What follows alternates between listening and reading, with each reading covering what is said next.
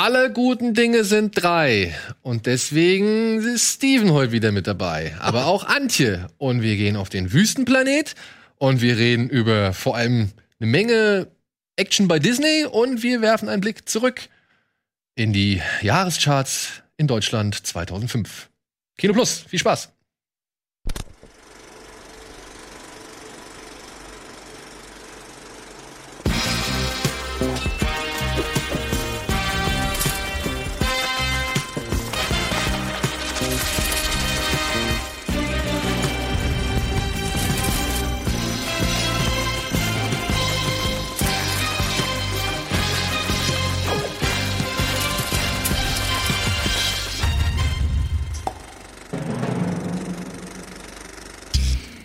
Und damit herzlich willkommen zu einer weiteren Corona-Edition von. Ja, darf man das sagen eigentlich noch? Oder ist man dann gleich schon wieder gebannt, weil man irgendwie irgendwelche Das ist Richtlinien. eine gute Frage. Ja, okay, kommen wir Ja, kann man weiter. das sagen. Ist ja so. Ja, ist Ja, ja, so. aber irgendwie, ich habe auch gehört, dass Videos so durch, irgendwie durch diesen YouTube-Algorithmus irgendwie schneller gesperrt werden, wenn das Wort Corona drin vorkommt, weil man dem vorbeugen wollte, dass so viele Verschwörungsvideos. Und wenn ich sage Corona- C-O-R-O-N-A, das sollte das umgehen. Dann versucht das jetzt mal schnell als C-O-R-O-N-A-Ausgabe von Kino Plus zu verkaufen. Heute mit Antje und mit Steven. So, zack, hätten wir das erledigt. sehr gut. Schwierig, immer so einen Anfang zu finden, ne? Deswegen, liebe Freunde, wir steigen gleich ins Geschehen ein. Ja, logisch. Was habt ihr? Du hast was zuletzt gesehen. Ja, ich hätte es Du- fragen können. Was denn? Ich habe vor ziemlich genau einer Stunde noch Fantasy Island gesehen. In Ach, der, hier, der, der, äh, Blumhouse. der. In der Unrated Edition. Aber heißen die jetzt Bla, Bla, Blumhaus oder Blumhaus oder Blumhaus? Blumhaus? Flammen. Ich glaube, Egal, wir wissen alle. Genau. Okay. Der Ach, Typ, Quatsch. äh, der auch schon Sachen produziert hat wie The Purge und äh, Get Out. Bestimmt Promis unter Palmen so. in der Ja, Horrorversion. ich frage mich, was unterhaltsamer ist. Und ich würde, glaube ich, ohne das einmal gesehen zu haben, auf Promis unter Ich habe Palmen. Promis unter Palmen gesehen. Es Und ist, kann glaub euch ich, sehr du guckst dir das zehn Minuten an. Das ist wie so, wie so ein Schneidbrenner, wie so ein Brenneisen, das da reingeht und du wirst es für immer vernarbte Wunden Aber haben. was ist denn jetzt Promis? Ist das ist Promis unter Palmen? Ist das mit Chill? Ja, genau. Das mit Chill. Ja. Weil ich habe nur dieses andere gesehen, Temptation Island. Dieses Fremdgeht. Genau, da, genau, ne? genau. Da habe ich eine Folge gesehen, die erste, glaube ich, wo sie sich da alle präsentieren und vorstellen und keine Ahnung. Das habe ich nicht gesehen. Und das fand ich, ja, das, das ist schon so ein bisschen Prostitution light, ne? ja, ja. Also, Ja, und ich meine, die hier, kriegen Geld Promis dafür. Unter Palmen ist äh, Prostitution Spirituosen Hardcore. Island. Das ist Spirituosien. Aber entschuldige, wir sind völlig abgekommen. Ja, jedenfalls, ich glaube tatsächlich, dass, äh, auch wenn ich nur Ausschnitte gesehen habe, dass Promis unter Palmen interessanter ist und spannender und gruseliger auch. Ähm, also der Film, ich habe die Unrated-Fassung gesehen, sie haben damit äh, geworben, dass sie fürs Heimkino eine Unrated-Fassung rausbringen, die in Deutschland, soweit ich weiß, sogar ab 18 sein soll. Ich hätte den Film ab 12 freigegeben. Und es ist, die Idee ist basierend auf einer Serie, die ich jetzt nicht kenne. Ich Aber kenn Fantasy Island war wohl irgendwie eine Serie. Und Prämisse des Films, Entschuldigung, Aber Fantasy Island ist ja keine, keine Horrorserie gewesen. Nee, und sie haben es jetzt aber umgewandelt in. Horror. Ganz viele Leute kommen auf eine Insel und dürfen da ihre größten Fantasien ausleben. Die eine will sich irgendwie rächen an einer ehemaligen Freundin, weil die ihr dauernd irgendwelche Pranks gespielt hat. Wieder, jemand anders will äh, irgendwie seinen, seinen, seinen Vater noch mal treffen und dann wollen wieder andere nur mit barbusigen Frauen feiern und irgendwelche Sachen. einer geht in den Krieg, ne? Genau, das hat was mit dem Vater zu tun. Und das ist ganz schön dumm gewesen alles. und langweilig. Und wie gesagt, ab 18 soll, der, soll die Unrated-Fassung sein. Da passiert gar nichts. Also, wie gesagt, ich hätte es ab 12 freigegeben. Es passiert nichts, es ist nicht gruselig, es ist nicht lustig, es, die Figuren sind unausstehlich. Nichts daran sagt in irgendeiner Form, guck mich. So. Das ist nicht gut. Und Aber dabei gut, der an Film sich ist ja auch dementsprechend gefloppt, ne? ja, aber an sich Potenzial, eigentlich finde ich das cool. Auf eine Insel reisen und da seine Fantasien erfüllen können und das geht dann, kehrt sich ins Gegenteilige, finde ich jetzt eigentlich gar nicht so verkehrt. Und Michael Pena spielt mit. Also irgendwie. Ich habe den Trailer nur gesehen. Ich fand, das sah, also sag mal, von der, von der Art und Weise, wie es gedreht wurde und von den Farben und sowas, ja, sah das schon schnieke aus. ich meine, Horrorfilm im, im Urlaubsparadies ist auch nicht so, so schlecht, die Idee. Nee, vor allem ist es das, das das, das Interessanteste an dem Film war ja einfach die, wenn man halt die Originalserie kennt, die Situation, dass sie eben aus einer gute Laune-Serie, das ist Hm. ja sowas wie Love Boat gewesen, also beziehungsweise könnte man ja fast schon als Ableger von Love Boat bezeichnen. Diese Leute kommen halt auf diese Insel und dann, ja, werden halt vergangene, weiß ich nicht, Versäumnisse aufgearbeitet, irgendwelche Familienprobleme, irgendwelche, weiß ich nicht, Fehler, die man mal in der Vergangenheit begangen hat, die man jetzt korrigieren will, aber alles immer so auf einer heiter, sag ich mal, versöhnlichen Note. Und daraus jetzt dann einen Horrorfilm zu machen, ist ja eigentlich geil. Aber dann frage ich mich halt, wenn du sagst Fantasy Island und du kommst da hin und der macht dir alle, weil, so wie ich es verstanden habe, inszenieren die da ja einen Krieg. Zum Beispiel, unter Ja. ja, genau. Die inszenieren einen Krieg. Und dann denke ich mir so, okay, ihr habt die Mittel und Möglichkeiten, um einen Krieg zu inszenieren, aber warum dreht der Film da nicht noch mehr frei? Mhm. Also warum gehen die nicht noch einfach viel, viel weiter? Es ist doch Fantasy Island. Exakt. Also, was ich halt als gutes Beispiel finde, die eine will sich unbedingt an einer, ich weiß, ich habe schon wieder vergessen, ob es eine Schulkameradin oder was auch immer war, will sich an der rächen für irgendwas und sie auch foltern und sie kidnappen sie und dann sitzt sie auf einem Stuhl und soll gefoltert werden, so Ja, richtig. genau, mit- das, das, das, das, das, ist das nicht ein Plakatbild, wo sie, genau, ja. wo sie im Prinzip gegaggt wird, ne? Also sie hat ja hier. Ne? Genau, Äh, Und dann richtig. guckt sie so hoch und, Und dann denkt man so, ey, du hast da ein ganzes Arsenal an Folterinstrumenten, mach was draus. Das Einzige, was einmal kurz gemacht wird, sie kriegt einen Stromschlag in den Arm. That's Aber das it. ist auch schon doof. Ja, hast du recht. So wie gegen Ja. Kuhzaun pinkeln. Nee, wie heißt der? Elektrozaun. Ja. Also Stromschlag tut richtig weh. Ich habe auch schon sowas gekriegt. Aber wie gesagt, dann, hat, dann haben die da alle möglichen, wie gesagt, Folterinstrumente im wahrsten Sinne des Wortes. Und das ist alles. Hm. Also wie gesagt, Ja, vor allem, da kann man doch lieber Hostel gucken. ja, Ja, aber weißt du, wel, an, weil ihr darüber gerade geredet habt, welchen Film ich immer noch so geil finde, ist kein richtiger Horrorfilm, ist der hier mit Treat Williams und äh, Famke Jansen auf diesem Kreuzfahrtschiff mit dem, Octalus. de, äh, habe ich noch nie gesehen, noch nie von gehört.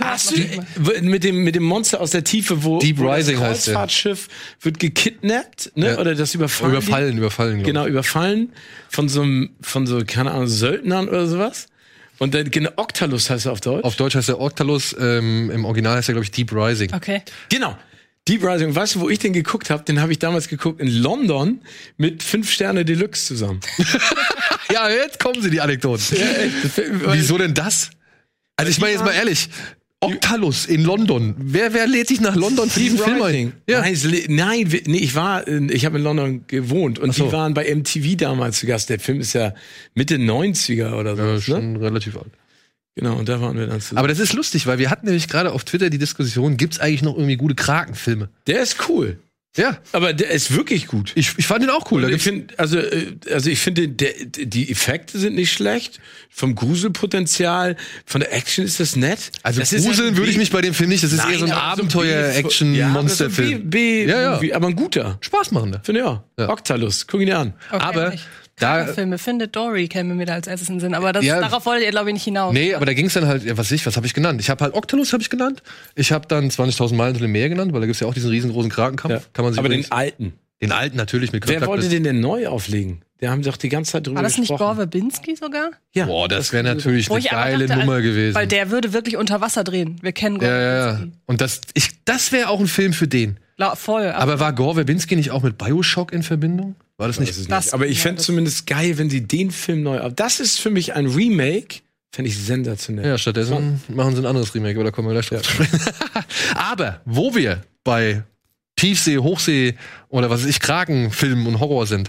Ähm, ich habe einen Film gesehen, wenn ich mich jetzt kurz vordrängeln darf. Immer. Der ist vielleicht äh, auch dann interessant. Sea Fever. Oh, Den habe ich schon seit Ewigkeiten als äh, Screener gehabt, weil der mal bei so einem Festival lief und ich habe es nie geschafft und ich kam nicht dazu und jetzt habe ich es dann endlich doch mal geschafft, weil der jetzt glaube ich auch bei Amazon US Genau. oder sonst irgendwas äh, zu, äh, zu erwerben ist. Und den habe ich mir angeguckt und das muss ich sagen, der ich finde ihn jetzt nicht wirklich überragend oder so, aber der bleibt mir tatsächlich im Kopf hängen, weil ich den so angenehm von seinen Figuren her fand. Da geht's um eine junge Studentin oder Meeresbiologin oder sonst irgendwas, eher verschlossenes Mädchen, rothaarig, ja, was halt irgendwie ein großes Problem ist. Und die geht halt auf so einen Fischkutter, der tats- tatsächlich auch mit einem ganz speziellen Wassersystem ausgestattet ist, die halt einfach der Mechaniker da, oder das der Mechaniker dort ähm, entwickelt hat. Und sie noch fragt so, wieso bist du nicht irgendwo anders? Also das ist ja genial, das Ding, was du hier gemacht hast, aber warum, weiß ich nicht, arbeitest du auf diesem Fischkutter so? Und dann fährt sie halt mit diesem Fischkutter raus. Kapitän ist Doug Ray Scott. Ah, der okay. Gegenspieler aus äh, Tom, äh, von, von Tom Cruise in Mission Impossible 2 Mhm. unter anderem. Und Conny Nielsen ist mit dabei. Und das hat mich schon gefreut, vor allem, weil ich niemals gedacht habe, dass sie so hart irisch sprechen können. Also die haben so einen krassen äh, äh, Dialekt oder Akzent dann drauf. Und die fahren halt raus und die wollen halt Fische fangen und so weiter und bleiben halt dann plötzlich, und sie glauben, es ist ein Riff, und bleiben plötzlich an so einem Riff hängen. Und dann schicken sie halt die Studentin, schicken sie halt ins Wasser, weil die einen Taucheranzug dabei hat, und die stellt halt fest, dass das ein riesen Tentakelwesen ist, das sich halt das an das Schiff festgesaugt hat.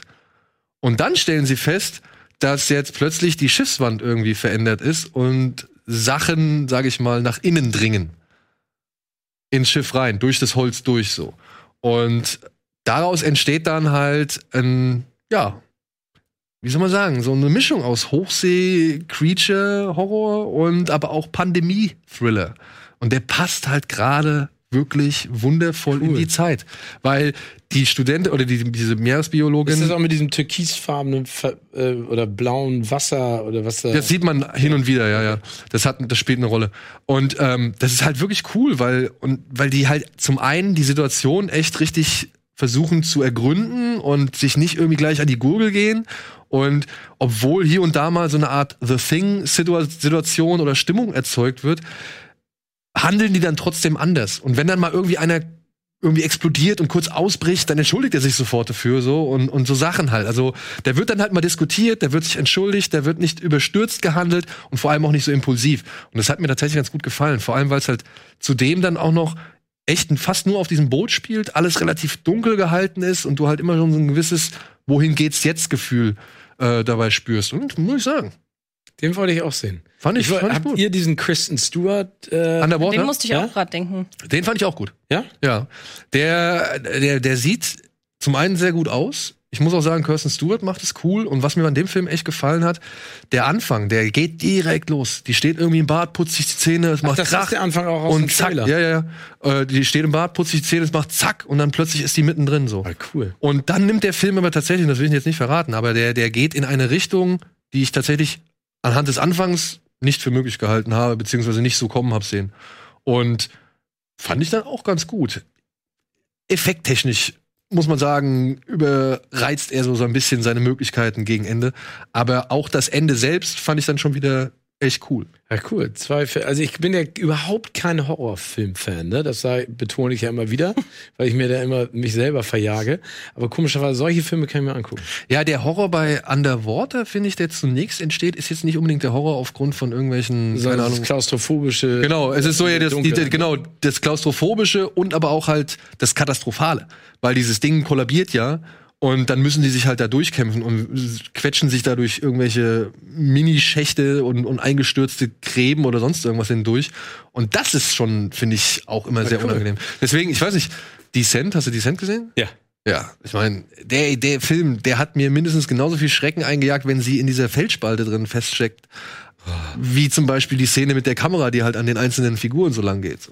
Also, Der Descent ist aber wirklich vom Horror her hart. ja, ich fand den großartig. Finde Also, also Sea Fever und äh, Underwater. ja, Pfeife ich mir beide rein.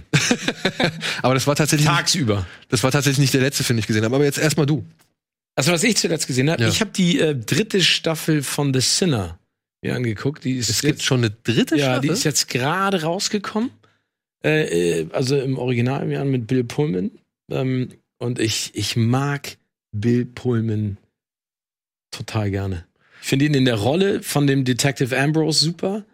Ähm, ich finde diese, diese, mir fallen immer die deutschen Worte, ja, das klingt, ist eigentlich peinlich, aber ich finde dieses Verschrobelte, also ich fand die erste Staffel mit Jessica Biel, wie die eingestiegen ist, habt ihr die gesehen? ja.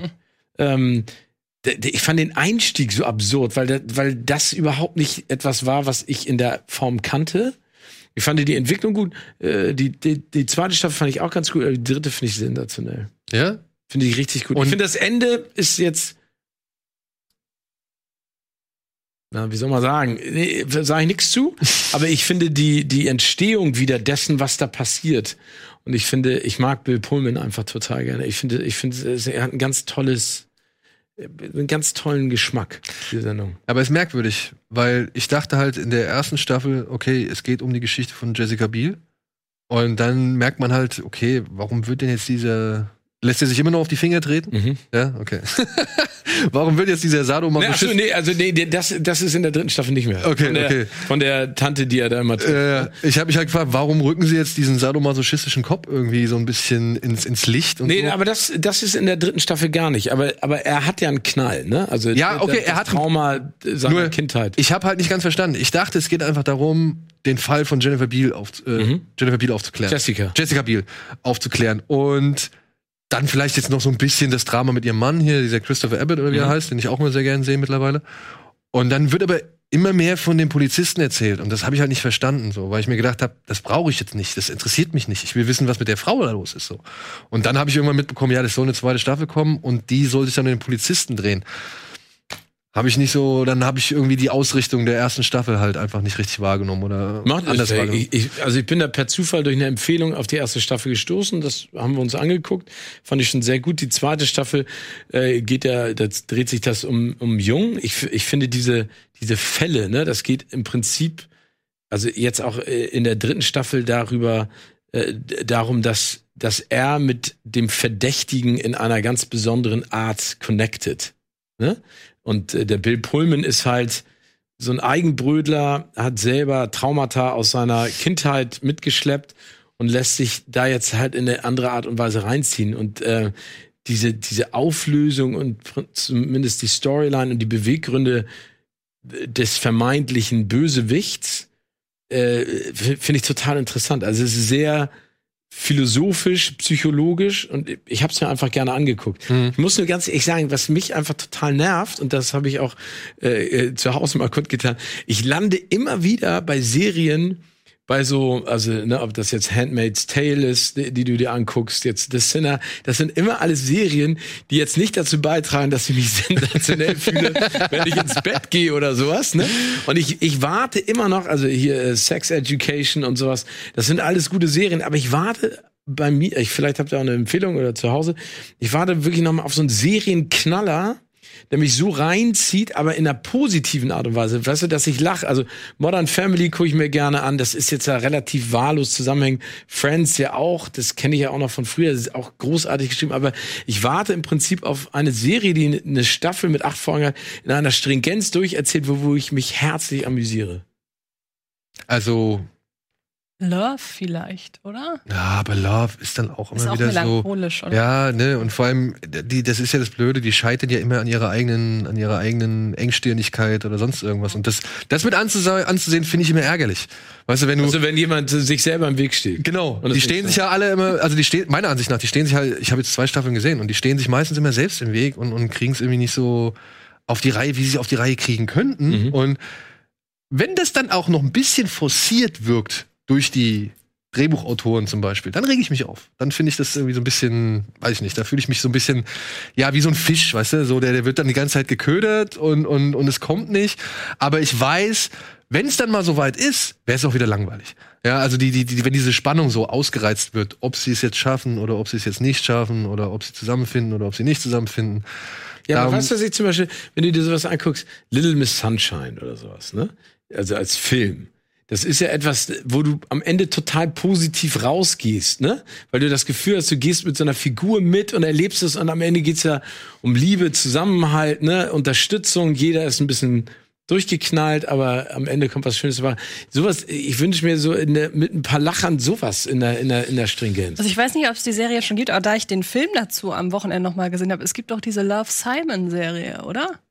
Das könnte Der vielleicht. Film ist Ja? großartig und wenn die Serie daran Was war denn nochmal Love Simon? Ja, das dieses mit dem- Coming, äh, dieses Ach ja, Out- stimmt, äh, wo er Outing von genau, dem jungen Mann. stimmt. also positiver kann man aus einem Film nicht rausgehen als aus Love Simon.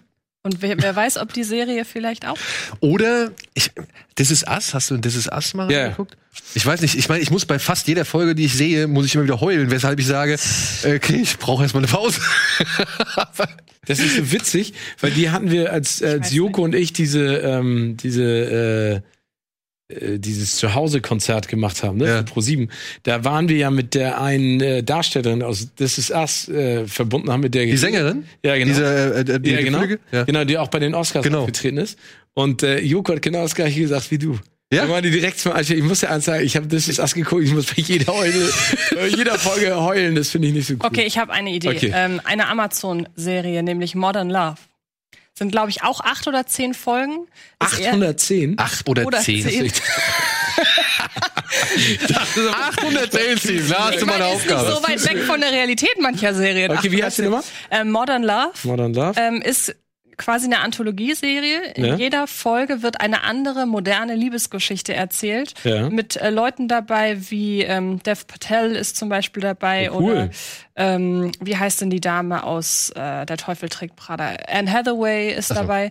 Und wie gesagt, in ich jeder, mir jetzt mal notiert. jede Geschichte erzählt eine moderne Liebesgeschichte basierend auf einer Kolumne, ich glaube in der New York Times. Okay. Jede Folge dauert auch eine halbe Stunde und die ist richtig gut. Und hier ähm, dann auch bei Amazon The Marvelous Miss Maisel. Ah, ja, die finde ich aber super. Ah, die guckst du schon. Stimmt, ja. ja. okay. Aber das wäre doch eigentlich. Ja, das das, stimmt. das entspricht doch schon. Stimmt. Stimmt, das kann ich mal wieder rauskramen. ich weiß gar nicht, wieso ich das auf diese andere. Gut. Nee, Gut. genau, also das habe ich geguckt. Wir machen einmal kurz Werbung. Die müssen wir machen, denn dann kann ich den Gästen hier mal was zu trinken anbieten und ihr könnt ein paar Verbrauchertipps irgendwie einsammeln und ansonsten sehen wir uns gleich wieder. Denn ich habe auch noch einen Film, den ich zuletzt gesehen habe, den ich auch noch mal ans Herz legen möchte. Bis gleich.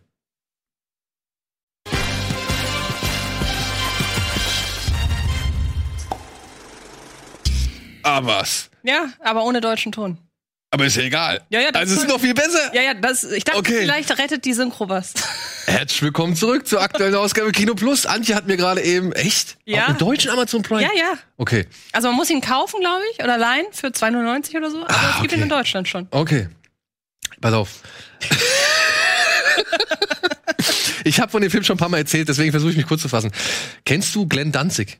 Den Sänger Glenn Danzig? Nee.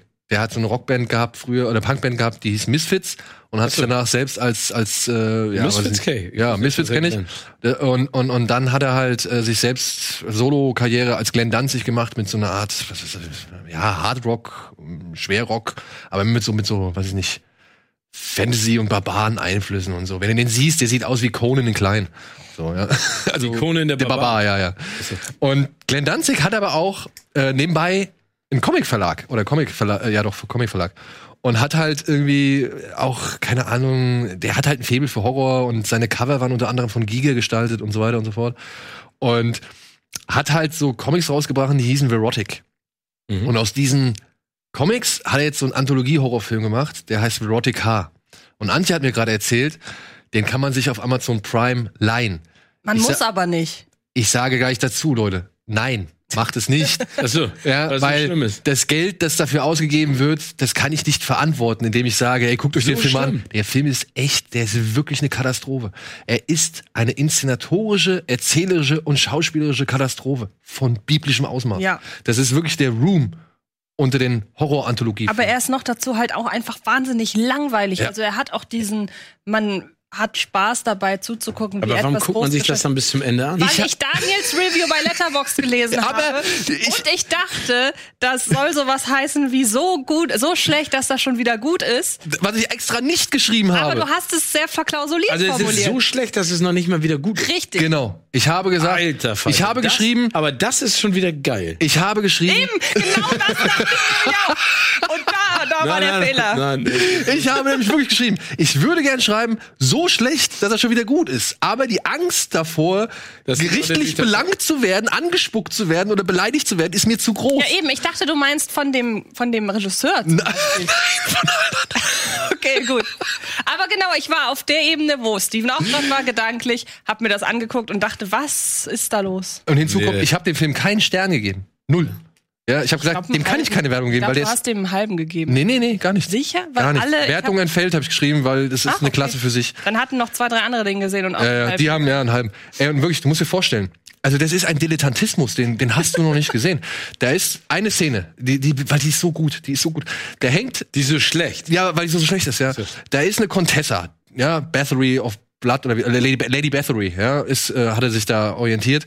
Und die badet halt gern in den Gedärmen und in dem Blut irgendwelcher Jungfrauen. Und die hängt mal so eine Jungfrau Also alle. Genau, was, weil sie will halt jung bleiben, ne? Also das ist halt ihr Schönheitsrezept oder ihr Oil of Olas und keine Ahnung. Und die hängt halt so eine Jungfrau von der Decke und dann schneidet sie ihr die Kehle durch und dann badet sie halt in dem hinauslaufenden Blut. Und es geht so lang und es hört nicht auf. Und es kommt keiner auf die Idee, mal einen Schnitt zu setzen oder sonst irgendwas. Und du denkst dir nur die ganze Zeit, was macht die denn da? Und dann steht sie dann da und, und streicht sich, und das ist das Geile, ne? Die, die versucht sich irgendwie ihre Haut zu schön zu reden, obwohl sie also so Handschuhe bis hierhin anhat. Also sie kann diese Haut gar nicht irgendwie fühlen oder sonst irgendwas, aber sie streicht die ganze Zeit ihre, ihre Hände übereinander und, und suhlt sich da in diesem Blut und so. Und es geht so lange. Und die junge Dame, die da Kopf überhängt, die hängt halt die ganze Zeit noch da.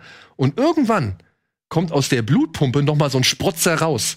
Ja, und läuft der Darstellerin in die Nase, woraufhin die sich verschluckt, die eigentlich tot sein sollte.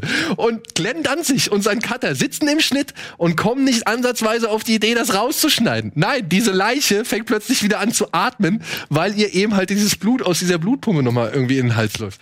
Es ist einfach nur Also mal, jetzt mal auf der anderen Seite gefragt, ne? Der Glenn Danzig muss ja aber auch nicht ganz dicht sein, so Du- was zu machen. Ey, äh, ich habe ich hab Berichte gelesen über die Premiere äh, von dem Ding und der war wohl schon relativ naja, ich will jetzt nicht sagen geschockt, aber er war schon irgendwie, sag ich mal, verhalten und, und ernüchtert, weil er gesagt hat, okay, ihr, ihr Leute habt hier an Stellen gelacht, an denen würde ich niemals lachen. Eigentlich habe ich gedacht, ich würde einen unheimlichen Film inszenieren, aber gut, ist es halt so. Ne? Aber das, was du gerade gesagt hast, ist ja dann, wie du es gerade erzählt hast, fast noch unterhaltsam wieder, wo ich dachte, dass der Film dahin geht. Aber es gibt auch so Szenen. Bestes Beispiel finde ich die aller, allerletzte, der, die, das ist halt ein Episodenfilm und der hat eine Erzählerin, die, Ja. wenn überhaupt irgendjemand von den halbwegs Schauspielern kann, ist es ausgerechnet die, die nur erzählen darf.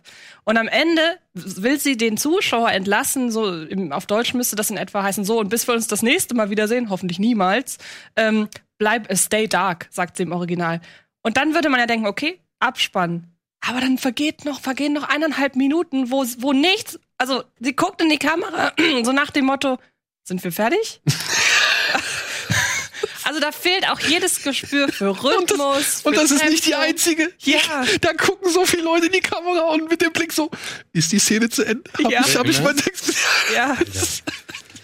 Ey, und das ist aber halt, Auf das klingt jetzt lustig, jetzt ne? so viel drüber, dass sich die Leute jetzt Ja, sagen, aber also, guckt's euch nicht an. Guckt's euch bitte nicht an, Freunde. Also bitte, ich übernehme keine Garantie für die drei Euro, die ihr vielleicht ausgeben müsstet für diesen Film. Also von mir keine Empfehlung. Also es ist wirklich ein- da gibt's alles. viel geile Sachen. Ja, ja. Zum Beispiel auf Amazon habe ich jetzt äh, entdeckt und das, das freut mich richtig, weil ich nicht gedacht habe, dass dieser Film noch mal überhaupt nach Deutschland kommt.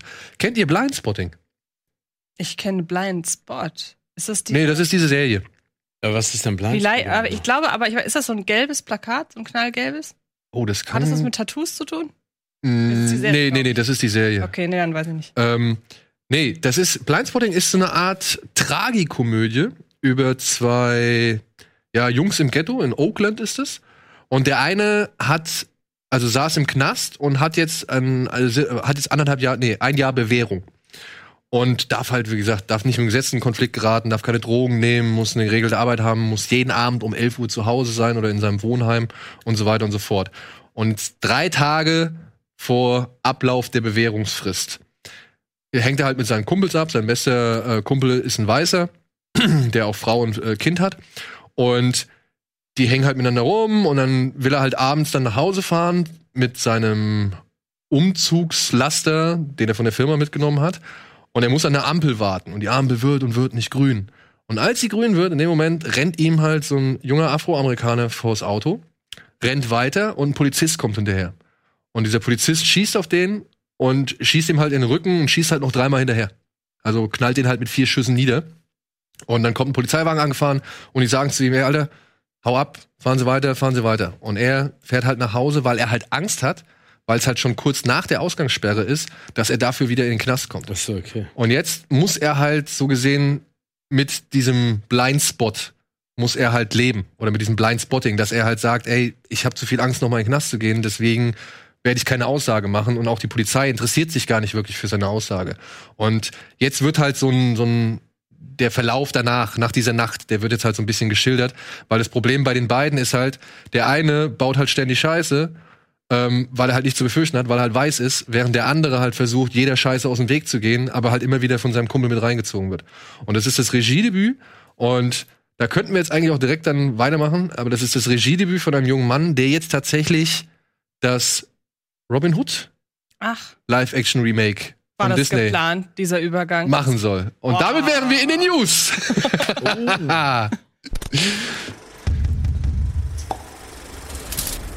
Ein Prequel, neue Infos zu Mad Max 5. Rekord mit Nachgeschmack. Trolls World Tour ist der neue Download-König. Back in Business. Bob Iger ist wieder zurück im Disney-Entscheidersessel. Noch mehr Disney. High School Reunion, Real Remakes, Dr. Raimi und behaarte Popos. Teuer wie ein Marvel-Film. Budgetärger für Martin Scorseses neues Projekt. High School Reunion. Wie schön. Antje freut sich schon. Aber das ist dieses Singalong, oder wenn ich das habe ich das richtig verstanden? Ähm, also, soweit ich das jetzt verstanden habe, ist das ein Special, das gemacht werden soll. Es soll eine Stunde gehen und alle bekannten Leute aus den bisherigen Also äh, Zac Musicalfilmen, über. die natürlich bisher, die natürlich alle durchaus älter geworden sind. ne? Und die sitzen aber auch alle zu Hause, wenn ich es richtig verstanden habe, ne? das weiß ich nicht. Ach so, so Corona-mäßig. Ja, ja, genau. Ah, okay, das wird, das wird auch. Und dann singen sie mit ihren Fans. Und Genau, dann. Oh, das wird toll. Da Aber singen ich sie- Das, glaub, das kriegt man in Deutschland nicht rein. Ist ja auf ABC dann. Ja, ich kann mir nicht vorstellen, dass das. Oder ich vielleicht. meine, das ey, war ja ein Straßenfeger, ne? Also der, der, der Soundtrack ist ja Rekordhalter, ne? Ja, ja, aber die, die, ähm, die Filme haben ja damals alles auf dem Disney Channel in Schatten gestellt, was es überhaupt gab. Ne? Ja, ja. Und ich muss ganz ehrlich sagen, ich habe ja jede Premiere mitgemacht, ne, weil, ich, ja- weil ich ja ganz viel auch für den Disney Channel gearbeitet habe und habe die auch alle immer wieder getroffen und interviewt. Und ich war auch sogar beim, welches ist der dritte Teil gewesen? Senior Year. Genau. War ich auch äh, bei der Premiere damals in Disneyland Anaheim, war da, in, in äh, Los Angeles. Und ich muss ganz ehrlich sagen, ich fand das total cool. Also, das ist jetzt überhaupt nicht so natürlich der Film, der für mein Alter gemacht ist, aber ich fand es insofern total cool, weil es war eine sensationelle Stimmung und die waren sehr interaktiv mit ihren Fans. Und wie heißt der? Daniel Ortega heißt er doch, ne? Ja. der die Filme gemacht hat, der war da auch, also der hat das ja alles äh, sozusagen aus dem Boden gestampft. Ich fand das, ich, also ich habe mich gefreut. Ich finde, das war eine, eine schöne runde Geschichte. Und die haben sich halt echt durchaus Kultstatus auch in Deutschland erarbeitet, weil ich weiß, vor zwei, drei Jahren liefen die Filme noch mal in einem recht großen Kino in Aachen, auch wirklich zur äh, Abendzeit. Die waren ausverkauft. Ich Also- glaube, das Pro7, ich weiß gar nicht, ob Pro7 die Rechte hatte damals, aber ich, die haben auch ein Highschool Musical Day gemacht oder sowas und die Filme hintereinander gezeigt. Also da gibt's eine riesen Fangemeinde und das, ich meine, das ist ja, finde ich ja. Also, Ey, der, also der Soundtrack hält ja den Rekord, dass er mit den meisten Singles irgendwie in den Charts oder in die, in die, in die Charts eingestiegen sind. 3,7 Millionen Mal oder so. du. Also nur in Amerika verkauft. Hier, und der Ortega, sollte der nicht die letzte Michael Jackson Tour machen? Ja? Ich glaube, der war sehr eng mit Michael Jackson Okay. und ich glaube, soweit ich weiß, es gibt nämlich so eine Doku über die, diese, diese ähm, Konzerte, die er machen wollte Hm? in der O2 Arena. Ne, da wollte er, äh, ist das nicht die O2 World in, in London? Ja.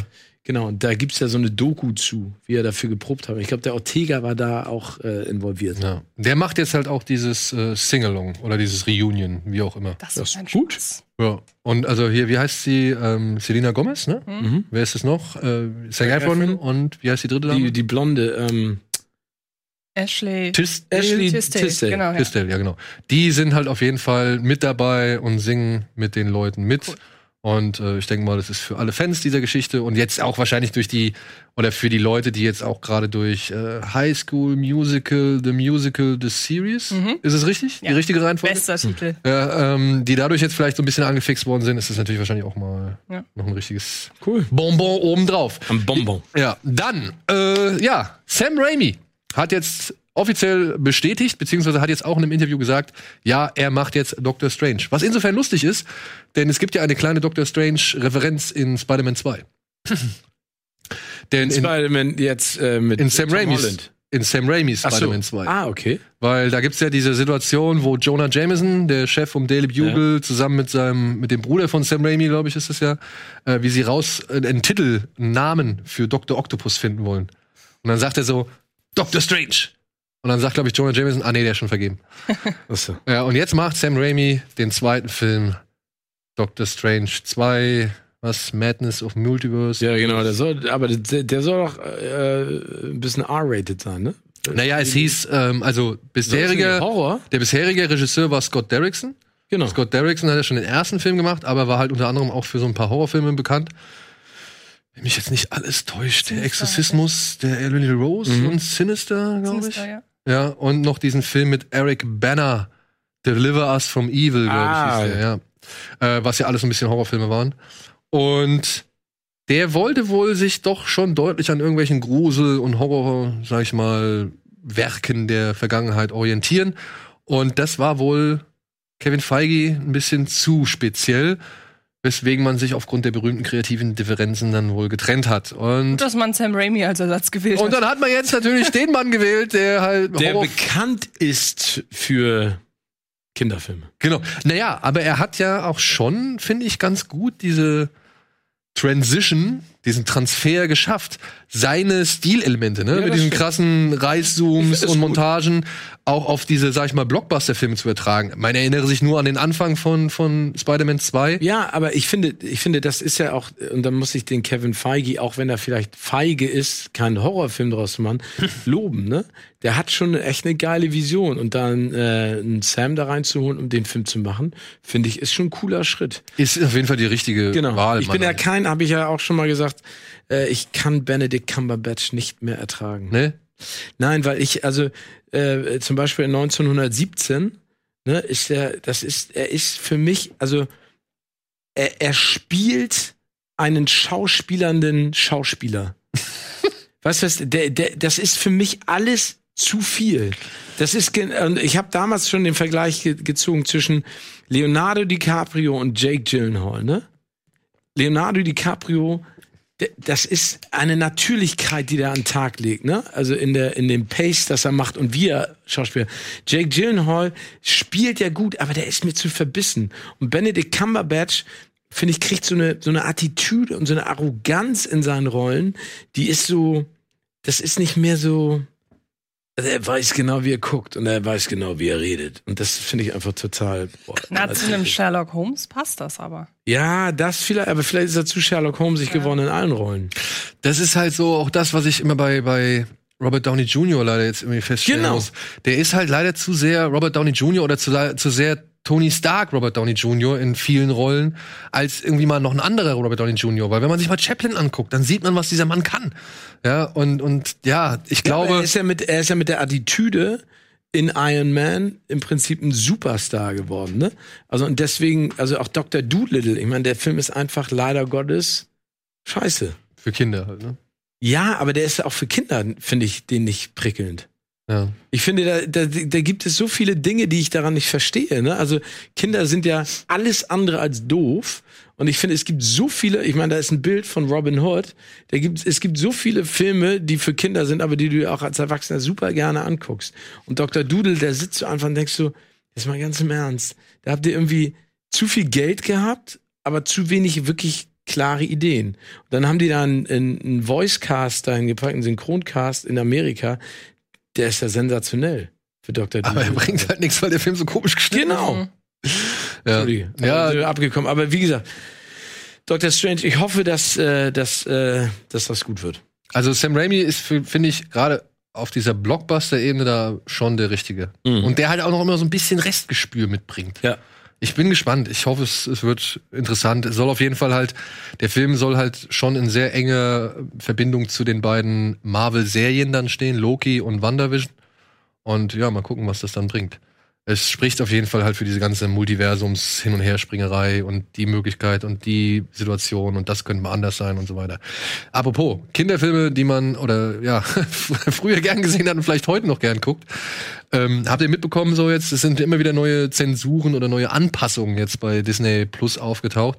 Unter anderem hat man bei Splash eine Jungfrau hängt am Haken, heißt ja, glaube ich, auf Deutsch, oder? Mit Daryl Mit Hannah. Daryl Hannah und Tom Hanks Mhm. hat man den Popo des Öfteren von ihr, weil sie ist eine Jungfrau, eine Meerjungfrau und sie kommt aus dem Meer und hat natürlich dann keinen Fischschwanz mehr, sondern den weiblichen Hintern. Unterkörper einer menschlichen Frau und ähm, da hat man halt Popos gesehen, man hat sogar Brüste gesehen. Und so gut wie alles wurde jetzt entweder durch wirklich sehr schlechte CGI-Arbeit kaschiert, also wirklich, das sieht so im Film aus. Es ist halt einfach Ja, schlecht. Ich weiß, ich habe die Szene gesehen. Ja, oder man hat halt äh, das Bild näher rangefahren, sodass man halt nichts mehr sieht. Das war unter anderem bei den Brüsten unter Wasser und bei dem Popo an der Freiheitsstatue so. Uh, das reimt Ja, sich. dann. Aber habt ihr auch mitbekommen, dass sie bei Lilo und Stitch aus, der, aus dem Wäschetrockner einen Schrank gemacht haben? Oder aus Mit der Waschmaschine? Kinder in die Waschmaschine. Ja. Ja, ich meine, das ist. Also zumindest da ist es halt auch ein Stück weit die Schuld der doofen Zuschauer und nicht nur Disneys, glaube ich. Ja. Jetzt bei dem Lilo und Stitch Beispiel. Gut, meine Tochter wollte auch schon in die Waschmaschine reinkrabbeln, aber die hat Lilo und Stitch nie gesehen. Ey, ich will das fast gar nicht aufmachen, aber Kinder sind Kinder. Ja. Also, ne? Da, also ich meine, was haben wir alles für einen Quatsch gemacht früher? In wa- was für eine Art, in welche brisanten Situationen sind wir geraten und wie häufig haben unsere Eltern gesagt, mach das bitte nicht. Also ich finde jetzt alles glatt zu bügeln, ne? In diesen ganzen Filmen aus irgendeiner Angst äh, raus, dass da was passieren könnte. Ich meine, bei Splash dann siehst du einen Po. Also es ist ja nicht so, dass die Kinder ihre Eltern nicht auch schon mal nackig gesehen haben. Ja, oder das, also ich weiß nicht, wie es bei euch ist, aber meine Kinder haben unter anderem schon einen riesen Spaß dran, ihren Po mal irgendwo hin zu strecken und zu Po's zeigen. sind das Größte auf der Welt. Oder das Kleinste. Aber es ist natürlich, äh, ja. Ja, ich finde, ich finde, ich finde es ganz schlimm. Und ich, ich sag dir auch eins: Das ist ein Riesenproblem für den Disney-Konzern. Dieses Familienfreundliche. Dieses, nee, dieses überhaupt nicht mehr klar denken, ne? Ja. Also, aber das ist auch, äh, dieser Konzern ist ja in der DNA so verankert in der amerikanischen DNA, ne? Und wenn du dir mal überlegst, für was du da alles vor Gericht gezerrt wirst, in welcher Vielfalt und in welcher Absurdität, ne? Das, was Antje gerade gesagt hat, Common Sense. Also es gibt ja bestimmte Dinge, die weißt du.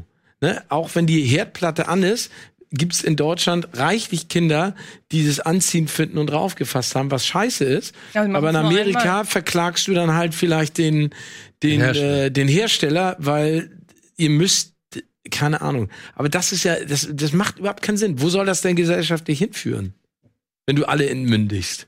Ja, vor allem, was bringt das denn, ne? Also ich meine, du, ver, du verbirgst, verbirgst irgendwas, was jeder, sag ich mal, jedes Kind morgens im Spiegel sehen kann oder halt eben bei seinen Eltern. Also ich meine, das ist eine über, über vielleicht übertriebene moralische Diskussion, die wir führen, aber genau wie du sagst. Wa- wa- Also was ist an dem Hintern verwerflich? Also ne? Aber das ist halt auch dann tatsächlich ja auch ein, eine grundsätzliche Einstellung der Amerikaner. Muss man leben. Kann man jetzt nichts dran Ich ändern. ne? meine, also geh einmal hier zu einer Beach Week, ne? Also äh, in Ja, aber die Florida sagen ja, die sagen ja, dass solche Sachen halt Erwachsenen vorbehalten sind, ja, und nicht eben kleinen Kindern. Ja, das ist genauso, also. Ja, meine, ich- ja mal- ich war in der Highschool in Amerika, ne, also der, du darfst, bis du 21 bist, kein Alkohol kaufen, Ja. aber mit 16 Auto fahren.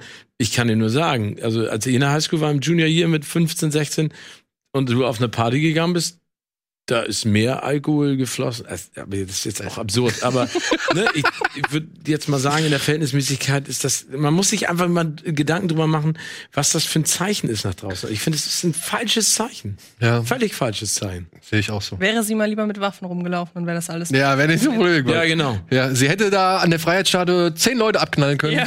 Kein Thema. Wenn nicht schlimm gewesen. Aber sie zeigt ihren Hintern. Ihr ist Nein, nicht mit uns. Aber nicht mit uns ist die Frage. Robin Hood, es soll ein Live-Action-Remake geben, eine Mischung aus echten Settings und digitalen Figuren. Es soll wieder mit Tieren stattfinden. Ja, und tatsächlich soll es aber auch nur exklusiv für Disney Plus sein. So wie schon Disney, äh, Susi und Strolch. Und wird dann auch von der gleichen Drehbuchautorin geschrieben wie Susi und Strolch. Und der Regisseur heißt Carlos Lopez Estrada. Der halt, wie gesagt, mit Blindspotting sein Regiedebüt Ich gegeben kann hat. das nicht sagen. Also ich, ich fand jetzt äh, König der Löwen halt total unnötig. Ne? Also das Live-Action-Remake. Aber zum Beispiel den Winnie Pooh-Film. Also ich kann mir zum Beispiel Robin Hood vorstellen, dass das eventuell sogar ganz lustig ist.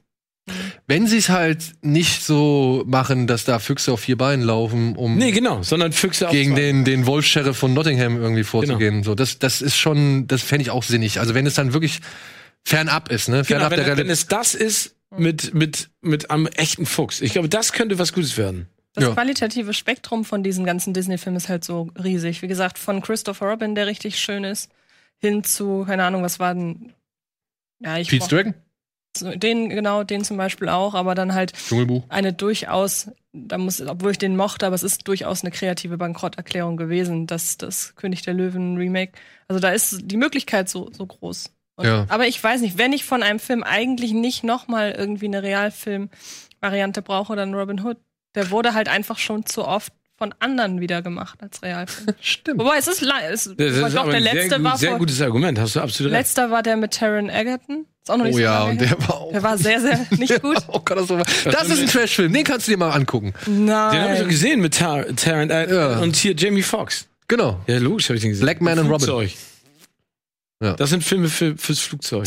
Wenn ich so lange hinge und her geguckt habe, dass ich denke, ich verzweifle. Aber bevor ich in die Werbung gehe, noch einmal der Tipp: Blindspotting auf Amazon Prime ist wirklich ein guter Film. Ist ein schönes Regiedebüt, schön, geht auch ein bisschen so um Gentrifizierung und all so ein Kram, aber vor allem halt eben um die unterschiedlichen, äh, sag ich mal, Wahrnehmungen der Klassengesellschaft, Klassengesellschaft in Amerika und ähm, endet auch mit einer starken Szene. Also fand ich gut. Oh, cool. Und ist halt zwischendurch auch schon immer mal witzig, ne? Also ist nicht nur komplett irgendwie düster und, und, und traurig und, und dramatisch so, sondern ähm, hat auch den ein oder anderen sehr humorvollen Moment.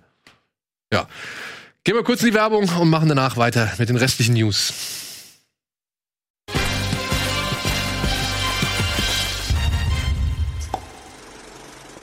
Herzlich willkommen zurück zur aktuellen Sonderausgabe. Zur aktuellen Sonderausgabe. Ja, hier sind die Verkündigungen äh, des, ja, der neuen Maßnahmen. Nein, wir sind natürlich bei Kino Plus. Wir reden weiterhin über Filme und über News. Und wir sind mitten in den News und wir waren gerade schon bei Disney. Und ich würde sagen, wir machen auch direkt mit Disney weiter, denn Bob Iger, der ehemalige CEO, ist jetzt kein richtiger CEO, aber er übernimmt trotzdem die Funktionen und Positionen und Entscheidungen eines Chief Executive Operators, ne? wenn ich das richtig verstanden habe. Er ist wieder zurück. Er sagt, er kann den Verein nicht wirklich im Stich lassen in solch schwierigen Zeiten. Und durch diesen Artikel in der New York Times, durch den es ja, sag ich mal, verbreitet worden ist, ähm, ist mir tatsächlich erstmal aufgefallen, okay, der Disney-Konzern, ne, man, man redet die ganze Zeit über Disney Plus und über die ganzen Marvel-Filme, die jetzt verschoben werden und die ganzen Blockbuster, die noch am Start sind und die vielleicht noch kommen. Aber naja, tatsächlich äh, ist der auch schon deutlich härter gebeutelt worden als vielleicht manch anderer, Ja. äh, äh, an manch anderer wir Konzern. die ganzen Parks. Ja, die Parks und die Kreuzfahrtschiffe, ne? Und das ist mir, ich weiß nicht warum, mir ist es vorher gar nicht so bewusst gewesen, aber ja, diese Parks sind halt nun mal ein essentielles Standbein dieses Konzerns. Ja, und vor allen Dingen, wie viele Menschen arbeiten da? ja. Ne? Also das ist ja immer wieder faszinierend gewesen. Disney World oben und Disney World unten. Ne? Also das ist ja eine, eine Stadt unter der Stadt, die Infrastruktur. Da, also und ich meine, es gibt's in Tokio, Paris, äh, Anaheim. Florida. Und die Tatsache, wie lange die gebraucht haben, um die zu schließen, die haben das ja noch knallhart durchgezogen, waren eine der letzten, die auch wirklich dann dicht gemacht haben, obwohl schon viele andere äh, ja, Etablissements, Freizeitparks und so weiter zugemacht haben. Weil ähm, ich weiß zumindest vom Disneyland Paris, dass die normalerweise seit, einem, best- seit einer bestimmten äh, Jahreszahl nicht einmal geschlossen hat. Also die haben ja selbst an Heiligabend noch nicht dann komplett auf, aber die haben ja selbst an Feiertagen und so weiter haben die auf. Und das ist jetzt wirklich ein Novum, dass Ja. die dicht gemacht haben. Und das bedeutet halt ein großer Verlust, plus noch diverse, ja, Filme, die man halt noch nicht Ja, ausstrahlen dann, kann. ESPN gehört auch zum Konzern, oder? Ja, Sport, Ja, Sport. Da Kein Sport. passiert auch nichts. genau. Dann, ja, die Kreuzfahrten sind sowieso auch äh, passé.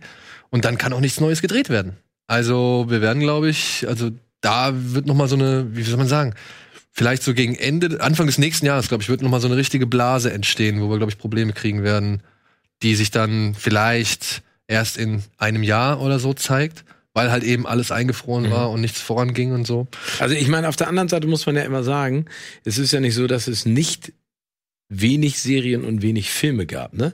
Ich glaube, am Ende muss man einfach strategisch sich überlegen, wie verteilst du das in Zukunft. Also ich fand, ich finde zeitweise in diesen, also äh, äh, Post-Weihnachten ne, und dann diese klassischen Sommer-Blockbuster, da war das teilweise schon extrem geballt. Also wenn sie schaffen, sich vielleicht untereinander abzustimmen, ne? also nicht nur Disney, sondern auch Universal, Warner, Sony, wenn die sich an einen runden Tisch setzen und sagen, wir profitieren alle davon, wenn wir sozusagen jetzt das Ganze ein bisschen strecken und verteilen, weil dann holst du die Zuschauer natürlich auch rein, du wiederbelebst die Kinos, du wiederbelebst ja einen kompletten Industriezweig.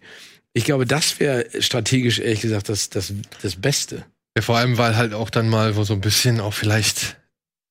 Und wir reden jetzt hier nur über die Leute, die in der Lage sind, Popkultur in einem Genau. gewissen Ausmaß genießen zu können. Ich weiß, es gibt wesentlich wichtigere Themen und es gibt, äh, es sind wesentlich wichtigere Dinge noch aktuell, die gelöst werden müssen.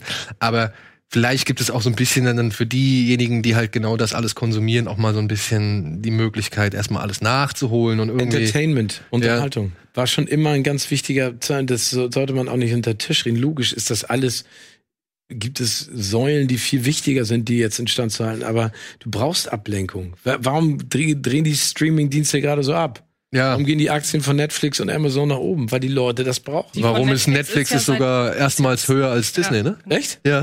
Ja, gab's heute. gestern oder ja gestern oder heute gab's einen so, einen- so einen Tweet oder beziehungsweise eine Nachricht, dass jetzt die Netflix-Aktie oder der, der Netflix-Wert erstmals größer ist als der Mhm. von Disney. Weil Disney ist jetzt halt wirklich ja die die Aktie eingebrochen so. Und Herr Eiger versucht jetzt natürlich alles wieder auf Kurs zu bringen und sag ich mal auch gewisse Sachen zu übernehmen. Herr, wie heißt der? Chap Chapik Chapek, der bisherige, also der neue Bob. Oh, was nicht. Chapek, glaube ich. Ähm, der ist natürlich auch noch am Start und der macht natürlich auch noch seine Sachen so, aber es geht jetzt vor allem darum, in Zukunft besser reagieren zu können, falls nochmal so eine Pandemie stattfinden sollte. Was du ja auch vorhin gesagt hast, Ja. dass ja gar nicht so unwahrscheinlich ist, dass wir in den nächsten Jahren öfter mal so Stotterphasen haben werden. Und dann wird auch dabei überlegt, also versucht er auch, sage ich mal, gewisse Fernsehstrukturen ein bisschen einzureißen, indem man zum Beispiel sagt, wir verzichten auf den Dreh irgendwelcher Pilotfolgen, die niemals gest- ausgestrahlt werden. Das sind so jetzt schon mal erste Maßnahmen, die man diesbezüglich. Aber dafür ist er ja jemand, der kennt den Konzern in- und auswendig. Ich glaube, das ist auch einer, der, der da anpackt. Ja.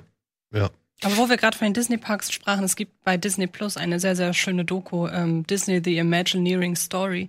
Ist äh, sechs Folgen lang, glaube ich, sind noch nicht alle draußen. Jede Folge dauert eine Stunde, also ist auch recht lang.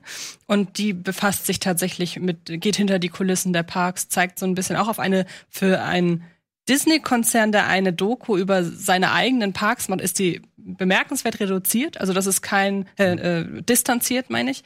Ähm, ist also keine reine Werbeveranstaltung. Am Ende wird's recht persönlich so manchmal, aber so im Großen und Ganzen tatsächlich wirklich kann man sich gut angucken. Allein die erste Folge handelt nur davon, was für ein Chaos damals bei der Eröffnung des ersten Disney-Parks geherrscht hat, dass da dreimal so viele Zuschauer, äh, dreimal so viele Gäste wegen äh, gefälschter Tickets reinkamen, als es eigentlich geplant war. Und ähm, wo dann der Park aus allen Nähten geplatzt äh, ist, wo es keine Trinkbrunnen gab, weil man sich entscheiden müsste, auf den letzten Drücker machen wir die Toiletten fertig oder kümmern wir uns um die Trinkbrunnen. Also das sind so Geschichten, die Geil. da erzählt werden und Ja, kann cool. ich echt, die macht echt Spaß, kann ich, kann ich wirklich. Oh, sehr ich glaub, schön, danke dir. Drei oder vier Folgen sind jetzt raus und ähm, ja, finde ich, finde ich gut. Gut, wunderbar. Ja, machen wir weiter, oder? Ja. Haben wir, ich meine, finde ich, finde ich nett von ihm, dass er zurückkommt und sagt, ich kann hier nicht einfach so abtreten, aber Vielleicht vielleicht ja pro bono bestimmt, ne? Äh, zum einen das und zum anderen will der sich doch auch ein bisschen mit Ruhm bekleckern, oder nicht? Ja, natürlich, wenn er da. Also der kommt doch nicht irgendwie vollkommen uneigennützig wieder. Der kommt doch wieder, um sagen zu können, ey, ich bin derjenige, der Disney groß gemacht hat und ich hab's irgendwie aus der Krise gerettet. Also und dann ist er irgendwann, kriegt er seine eigene Statue im Disneyland oder Disney World und äh, kann, weiß nicht, Wenn er es schafft, kann gediegen in den soll er das haben, wenn er es braucht. Ja. Wer es braucht. Brauchte die Welt Trolls World Tour. Der zweite Teil. Wahrscheinlich nicht. Ja. Universal hat, macht weiter mit seiner Strategie und veröffentlicht halt jetzt Filme, Kinofilme, die eigentlich einen gar nicht mal, ja, also zu jetzigen Zeitpunkt eigentlich rauskommen sollten, jetzt on demand. Verlangt dafür auch deutlich mehr Geld, aber scheint jetzt gar nicht so unerfolgreich mit der Methode zu sein, denn ähm, Trolls World Tour ist jetzt offiziell gesehen der erfolgreichste Download-Titel Aller erfolgreichsten VOD-Start. ja, oder äh, der, der erfolgreichste VOD-Start aller Zeiten. Aber, aber monetär, nicht Download. Also Kohle. Das ist so wie in, hier Avengers 3D äh, Infinity und- War ja, 3D, der erfolgreichste, weil sie es am Ende Das noch ist eine geschafft gute haben. Frage. Ähm, ja, es, da wird sich mit Zahlen, äh, was ich so gelesen habe, wird sich mit Zahlen zurückgehalten, wie genau oder wie hoch der, der, die Abrufe waren. Aber man sagt, es ist tatsächlich zehnmal höher als das bisherige, als der bisherige Download oder, oder äh, Abruf Okay. Spitzenreiter. Und das war wohl Jurassic World, ähm, Jurassic World Fallen, Kingdom. Mhm. Ja. Aber so- soll ich mal ganz ehrlich was sagen? Finde ich jetzt nicht etwa eine Nachricht, die mich total umhaut, weil ich denke, überleg mal, wie viele Kinder Hm. Sind weltweit gerade im Homeschooling und zu Hause? Wie viele Eltern denken sich zwischendurch mal, wenn ich eine Erleichterung erfahre, ups, dann äh, Da knallt Hitchcock vom, bezeichnet der, der Meister fällt vom, fällt vom Hocker. Sockel. Ja, Ja, dann, dann, dann sagst du so, okay, den hätten wir uns im Kino so und so angeguckt vielleicht, ne? weil der erste ist ja niedlich. Und dann, also Naja, ist ja Trolls ist ein dankbarer Titel einfach für sowas. genau. Also es ist der erste, äh, es ist ja so gesehen in den USA der erste Titel, wo der Film gar nicht ins Kino kommt. Die bisherigen Universal-Titel, bei denen sie das gemacht haben, das waren ja welche, die kamen mitten in ihrer Laufzeit, wurden die, äh, fielen die Kinos dann aus. Und das ist ja jetzt der erste und du hast das mit den Kindern gerade ganz gut gesagt. So ein Download von 1999, der lohnt sich ja schon ab dem zweiten Zuschauer. Das heißt, es muss nur ein Kind im Haushalt sein und dann noch der Erwachsene dazu und schon hat sich die Investition gelohnt und meistens sind es dann ja noch mehr. und du musst nicht zum Kino fahren. Du musst nicht Du musst äh, keinen Parkplatz suchen, keine Snacks, keine, Snacks Getränke. kaufen und hast wahrscheinlich auch nicht noch 10.000 andere Kinos, äh, Kinder im, in der Vorstellung. Wenn du jemand als Erwachsener bist, der halt eben nicht so viel Bock hat, in einen Kinderfilm zu gehen mit deinen Kindern, weil halt da zu viele kreischende und aufgedrehte kleine Menschen sind. Mhm. Ja, also es ist schon, äh, es bietet schon gewisse Vorteile. Aber man muss halt sagen, es bietet auch gewisse Nachteile. Ja.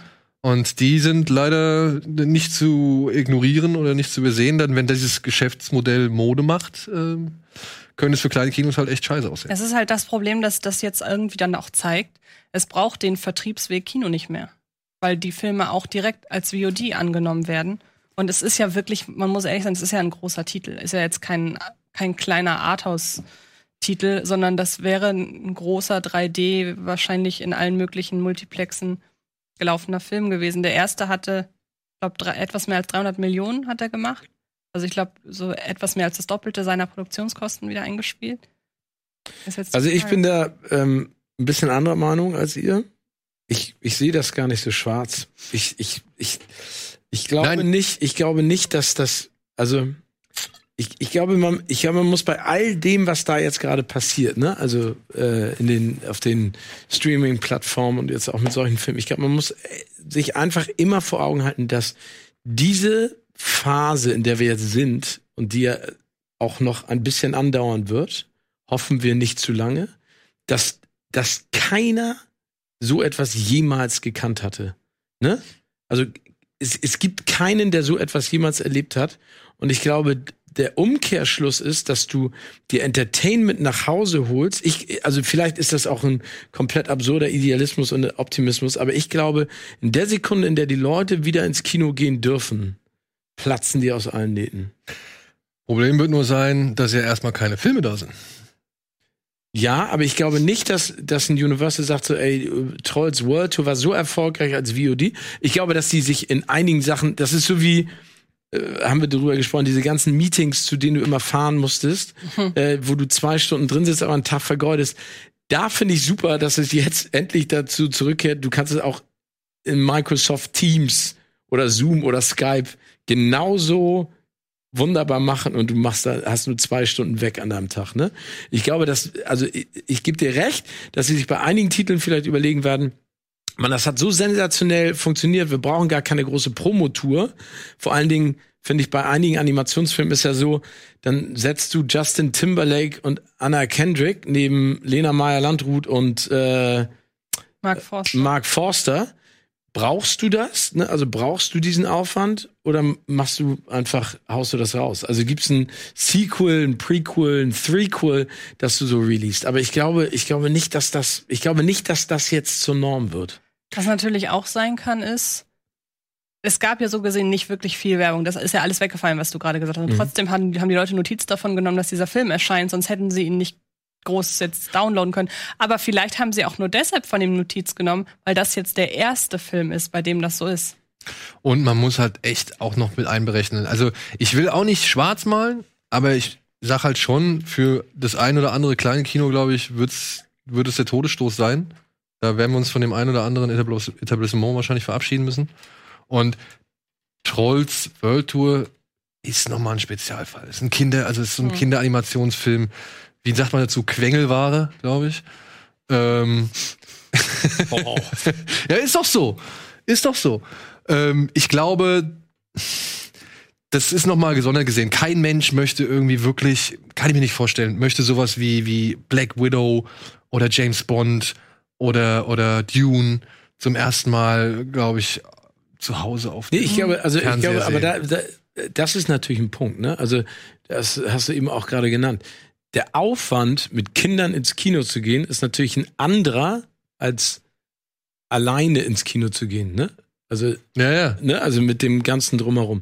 Aber äh, du, wir werden's, äh, ich hoffe, wir werden's in spätestens ein Vierteljahr alle äh, sehen und hoffen, dass wir positiv überrascht werden. Aber ich meine, das ist, wie du schon gesagt hast, man muss äh, seine lokalen Kinos unterstützen und denen helfen, ne? Ja. Aber Was halt geil wäre, was ich zum Beispiel erfahren habe, ähm, da unsere Freunde von Nerdzig in Leipzig, die planen irgendwie so ein bisschen was. Ich weiß nicht, wie, wie weit das vorangeschritten ist oder ob das schon greift oder ob sie schon Rückmeldungen bekommen haben von diversen Leuten. Aber die wollen jetzt halt irgendwie, wenn jetzt es heißt, die Kinos dürfen wieder aufmachen, mit den entsprechenden Städten, Kinos und so weiter sprechen und halt fragen, ob es vielleicht möglich ist, alle möglichen alten Blockbuster. Die Lücke zwischen, hey, hier kommt wieder ein regulärer Neustart ähm, und, und wir dürfen wieder ins Kino mit alten Wiederaufführungen von Blockbustern, ob neu, alt, was weiß ich, zu füllen. Das fände ich halt schon ganz geil. Wenn du halt regulär ins Kino gehen kannst und du weißt, am Tag läuft mindestens viermal der weiße Hai oder sowas. Oder, oder, hey, du hast Bock auf America, äh, Captain America Winter Soldier. Und der läuft jetzt noch mal so für drei, vier Vorstellungen die Woche. Oder keine Ahnung, irgendwas anderes. Ja, also ich glaube, dass die Filmverleiher wären schon doof, wenn sie da nicht sagen, das ist. Also ich hätte, ich finde das eine gute Idee. Ich hätte Ja. da Bock drauf, Finde ich dass auch. man, dass man irgendwie, sag ich mal, die Kinos dann mit eben Filmen bestückt, die man jetzt noch mal gucken kann. Mhm. Ja, und da soll es eine Menge geben. Also, ja. Nur eine Möglichkeit. So, was haben wir noch? Martin Scorsese hat ein bisschen, hat ein bisschen Probleme, Geld aufzutreiben. Sein neuester Film, ähm, ein, Ist das der Leo-Film? das ist der Leo-Film, aber die beiden Projekte, die er irgendwie in der Pipeline hat, sind Leo-Filme, wenn ich es jetzt richtig mitbekommen habe. Aber das ist doch dieser äh, irgendwas mit Flower. Genau, Killer of the Flower Moon. Ja. Soll so eine Art Spätwestern werden mit Leonardo DiCaprio und Robert De Niro.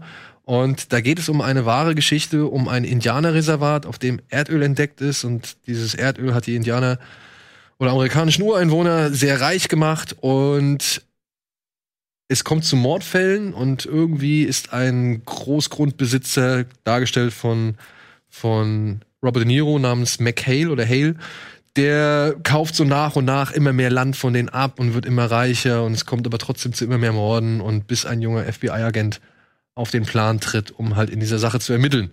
Und das basiert wohl, wie gesagt, auf einem wahren Fall und diesem Mann, obwohl ihm, glaube ich, nie richtig was nachgewiesen worden ist, äh, dem mutmaßt man ungefähr 30 Morde zu. Ja, der hat halt wirklich viele Menschen umgebracht. Und ja, Martin Scorsese sagt, das ganze Ding soll 200 Millionen Dollar kosten. Warum, frage ich. Ja, warum? Das ist auch so eine gute Weil- Idee. Weil er wieder alle, der will bestimmt in der Zeit zurückreisen und Robert De Niro soll dann als Teenager sich selber spielen. Das für die Vielleicht. Special Effects. Ich hatte auch, ich hatte halt auch erst gedacht, vielleicht äh, wegen DiCaprio zum Beispiel, das mit De Niro habe ich bisher nicht gehört. Und dann denke ich mir, ein Once äh, Upon a Time in Hollywood hat 60 Millionen gekostet und da hatte DiCaprio und Brad Pitt.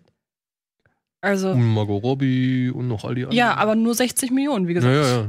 Und ähm, Also, der sah nicht, der sah auch trotz nur 60 Millionen, sah der jetzt auch nicht doof aus. nee, nee, ich weiß es auch nicht. Also, was man so mitbekommen hat, ist, dass Martin Scorsese wohl sehr viel Wert auf die Darstellung der amerikanischen Ureinwohner Wert legt. Es soll ziemlich viel in der, in der Sprache auch stattfinden, in Osage Country oder wo das spielt. Und ja, Paramount fand das dann trotzdem alles ein bisschen zu riskant und hat gesagt, ey, wenn du dich jetzt nach anderen Investoren umguckst, haben wir nichts dagegen. ja, Mach gerne. Ich meine, also worüber reden wir, ne?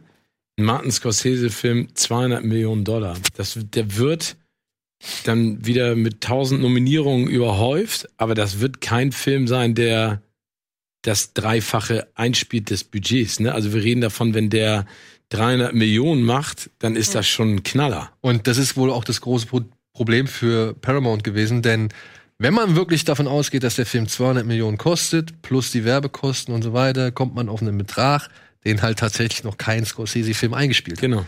Ja, Also deswegen, ich kann die Argumentation schon verstehen. ja, ich kann nur nicht ganz verstehen, mit welchen, also ich, ich, ich kenne die Vision nicht, das ist also das Ding.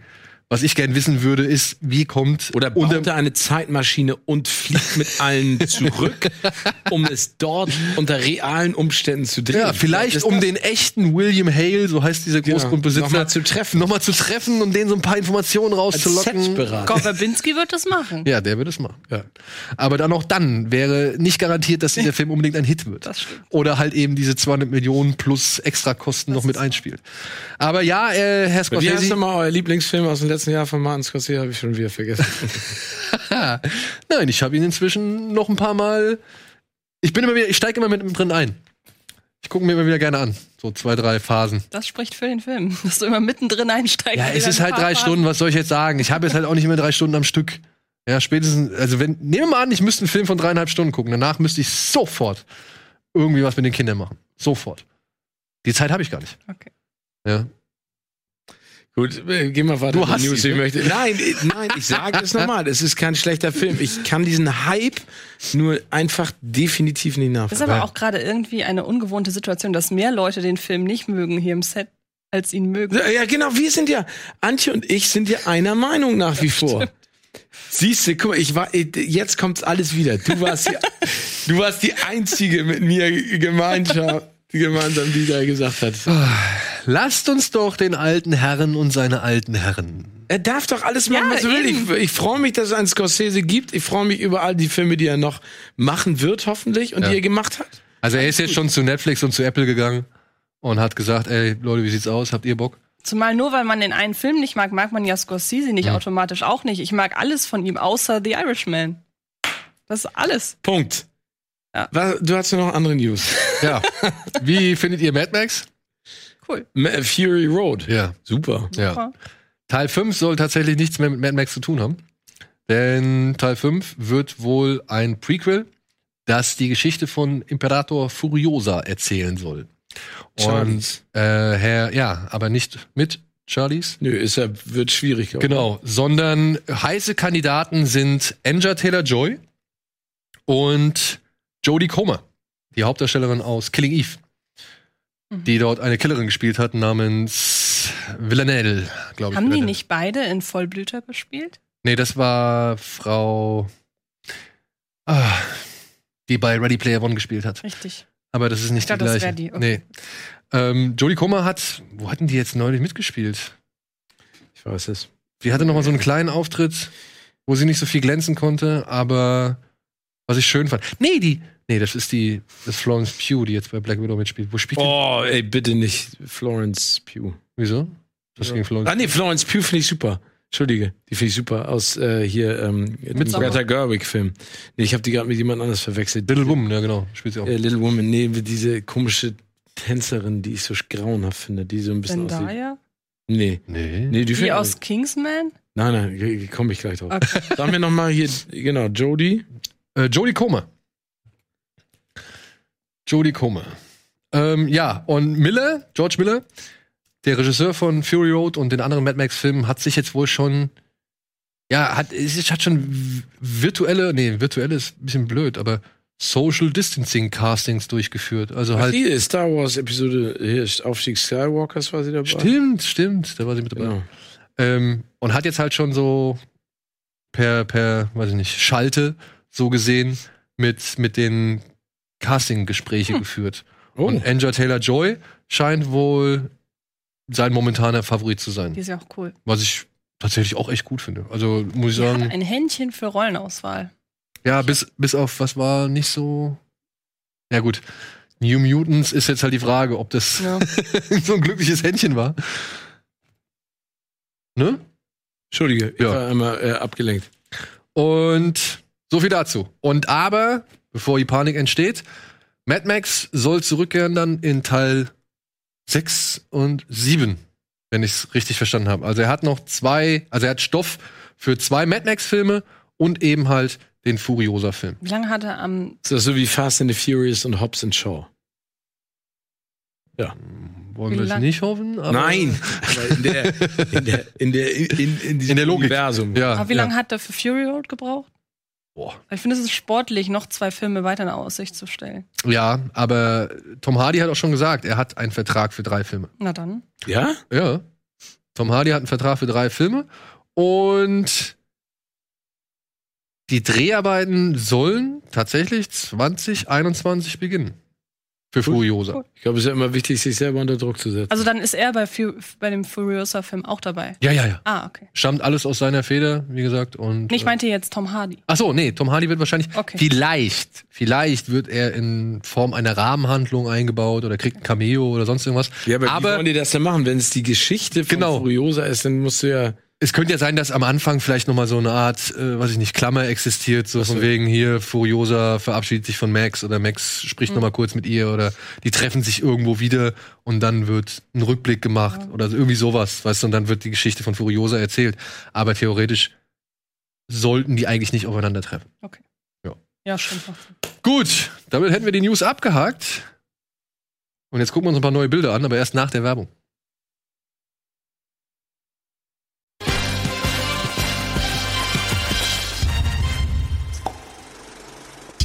Hallo und herzlich willkommen zurück zur aktuellen Ausgabe Kino Plus mit Antje und mit Steven. Wir haben gerade die News abgeschlossen, aber wollen uns jetzt doch noch mal ein paar neue, gerade frisch erschienene Bilder angucken in unserer beliebten Kategorie billig oder willig.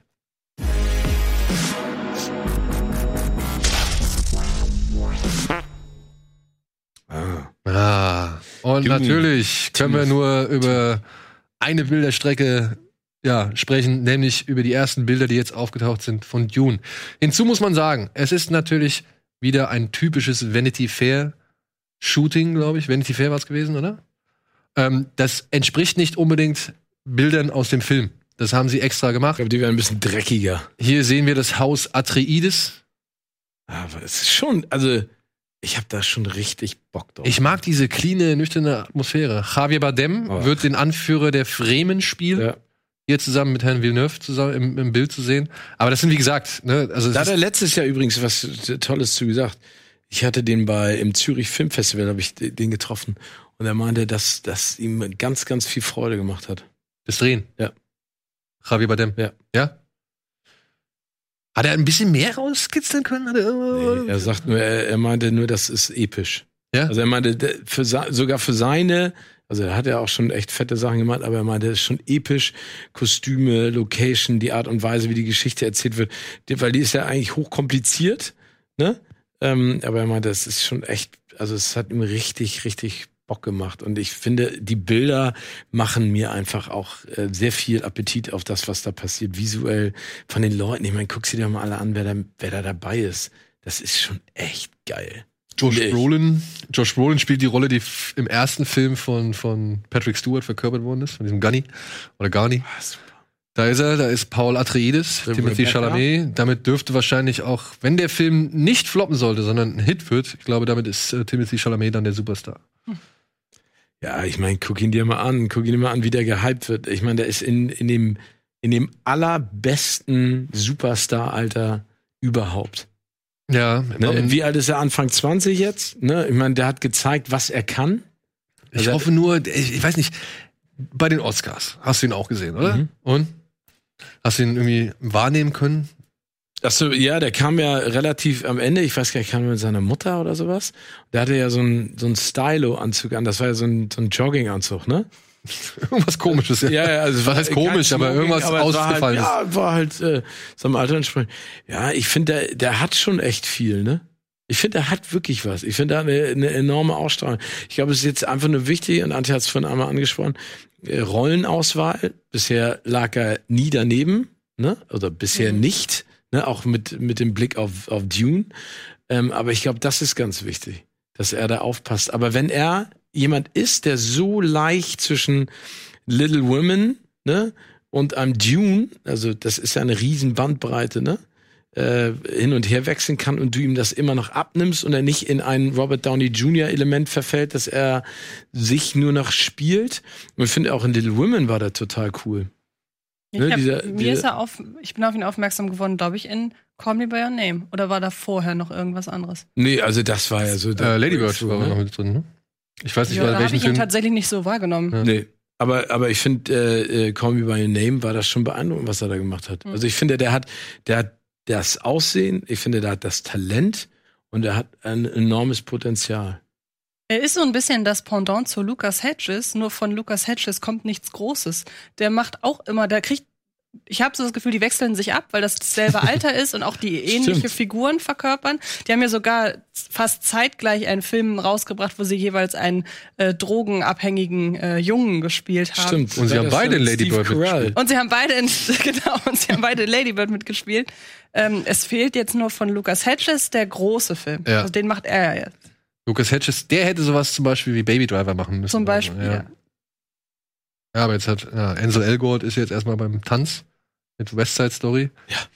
Habt ihr Befürchtungen, dass Dune vielleicht, ähm, ja, weiß nicht, leiden könnte? Ach, wer ist der Bessere? Ja.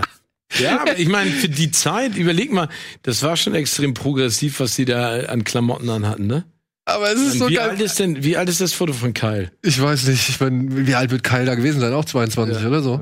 Aber warum, warum wird das so hochgerollt? Zu welchem, welchen, ich weiß nicht, zu welchem Überlebenszweck braucht man so einen Anzug? Aber ich finde es eigentlich ganz cool, weil ähm, man scheint sich ja doch mehr an diesen Anzügen zu orientieren, anstatt äh, an diesen Anzügen, die Lynch dann später im Film Mhm. umsetzt, diese schwarzen, obwohl ich diese schwarzen Anzüge nach wie vor sehr, sehr geil finde. Ich fand den Film auch gar nicht, ich fand den, die, den Dune von Lynch auch nicht schlecht. Ich weiß nicht, ich glaube, wenn du damals die Bücher gelesen hast und dann kriegst du das vorgesetzt, was Lynch gemacht hat, ich glaube, dann kotzt du schon bestimmt. Also da gibt es bestimmt Leute oder genug Leute, die gekotzt haben. ja, aber warum?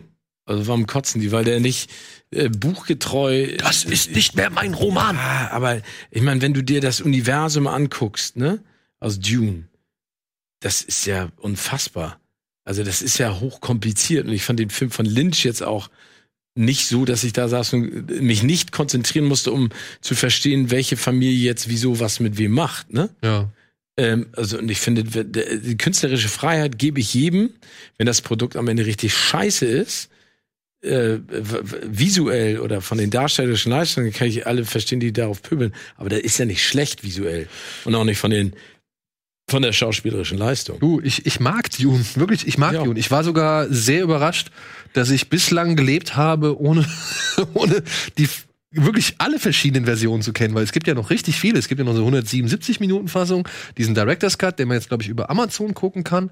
Der war mir auch bis zu einem gewissen Zeitpunkt noch unbekannt. Diese Szene, wenn dieser, was ist das, Navigator, dieser, dieser Wurm, keine Ahnung, wenn der da zu diesem, wenn die da alle hochfliegen, in Mhm. diese Riesenhalle und dann da oben dieser Quader ist und sie, sie sind den so strahlen oder so. Ähm, das hatte ich vorher nie gesehen. Also das hatte ich auch nicht mehr in Erinnerung. Also meine VHS-Fassung war eine andere. Ja. Das, ich habe zu Hause. Hast du den mal gesehen, den Nee, Dune? ehrlich gesagt interessiert er mich halt leider auch überhaupt gar nicht. Aber es wird garantiert bei dem Dune auch so sein wie bei Blade Runner damals, dass ich ins Kino gehe und äh, nichts erwarte und da ich im Vorfeld eigentlich schon keine Lust habe, weil so die ganze Welt mich äh, nicht so wirklich äh? Keine Attraktivität für mich irgendwie. Mhm. Und trotzdem war ich ja von Blade Runner dann absolut weggeflasht. Das wird hier garantiert auch zu sein. Deshalb bin ich, das, Ich glaube, das bin ich total entspannt. Ich auch. Jetzt ist jetzt nur die Frage, leidet dieser oder wird dieser Film vielleicht darunter leiden, dass ja im Dezember oder gegen Ende des Jahres geballt, sag ich mal, so viele große Titel jetzt auf das Ende des Jahres noch geschoben worden sind, wäre es vielleicht besser, diesen Film ebenfalls zu verschieben, damit er sich an anderer Stelle besser entfalten kann? Ich würde ihn ja, also ich bin ganz ehrlich, genauso wie ich Blade Runner damals auch nicht als großen Blockbuster-Titel gesehen habe und auch am Ende nicht wurde. Das ist für mich dann doch eher so ein kleiner Film, aber mit dem, eben mit dem Budget eines großen gemacht. Aber ansonsten, das ist, glaube ich, so für, eine, für einen kleinen Teil einer gewissen Bubble, ist das das Ding in diesem Jahr, aber das ist nichts für die breite Masse. das und das und deswegen und parallel dazu startet sowas wie Free Guy, Top Aber- Gun 2. Aber da überschneiden sich, glaube ich, tatsächlich die Zielgruppen gar nicht so. Naja, aber wenn ich jetzt zum Beispiel nur sowas wie Dune habe, glaube ich, dass die Menge an Menschen, die sagt, ach komm, wir gucken uns den mal an, sieht ja schon ganz gut aus und da sind ja auch gute Leute dabei und schöne Bilder und große Settings und so weiter, dass die vielleicht größer ist, wenn sie, ja, Wenn die gar keine Alternative wenn die keine Alternative ja, haben. das, das glaube ich auch. Aber ich glaube, man, man unterschl oder man, man überschätzt die eigene Wahrnehmung immer total. Ich glaube, weil wir Dune als das Riesending wahrnehmen, übertragen wir das auch so ein bisschen auf die Allgemeinheit.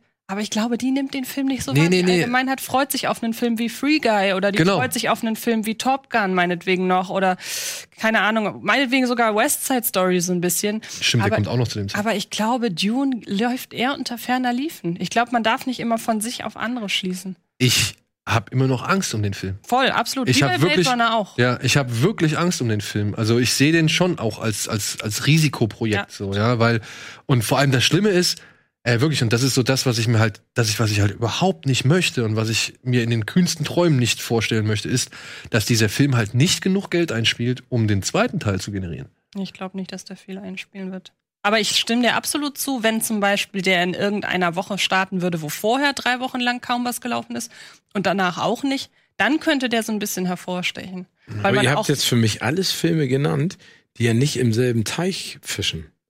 Die also äh, West Side ja, Story, ja. Maverick und Free Guy sind ja völlig unterschiedliche Genres.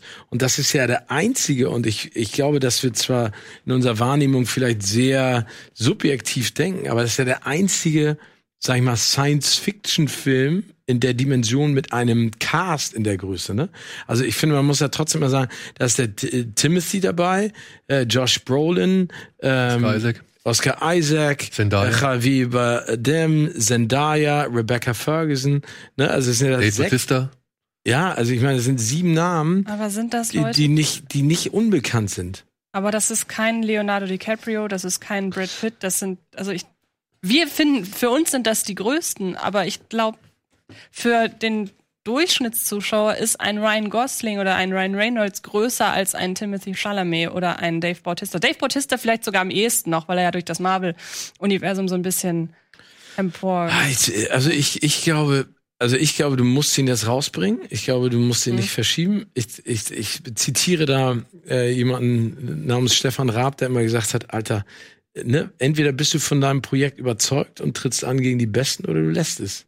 Und ich glaube, ich glaube, dass die Combo und der Look viel mit reinspielen. Aber ich, ich glaube auch das, was Antje sagt und was du ja auch sagst, äh, es kann natürlich sein, dass der unter die Räder kommt, aber ich habe das Gefühl, dass er trotzdem noch eine Daseinsberechtigung neben diesen anderen Filmen hat, weil er eben anderes Genre bedient, auch einen ganz anderen Look. Ne? Also wenn ich mir das angucke, was Free Guy mit Ryan Reynolds macht, ist das ja sehr poppig.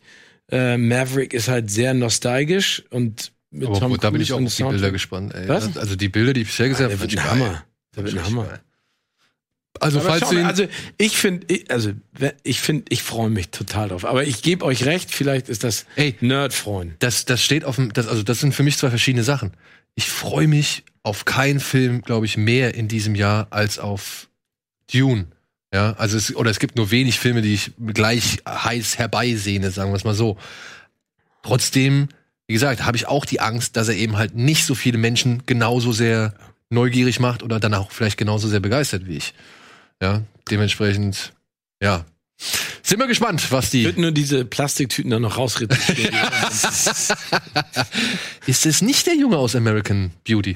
ja. Gut, aber American Beauty bringt uns zu einem schönen äh, Stichwort, denn wir haben wieder zurückgeblickt. Und zwar in die Vergangenheit, denn ich habe mir gedacht, nachdem Andy letztes Mal so irritiert war, dass es die Wochencharts waren, gucke ich mir doch mal die Jahrescharts an und habe Oh. diesmal die Zahl 15 gewählt. Und hier sind die zehn erfolgreichsten Filme des Jahres 2005 in Deutschland. Ey,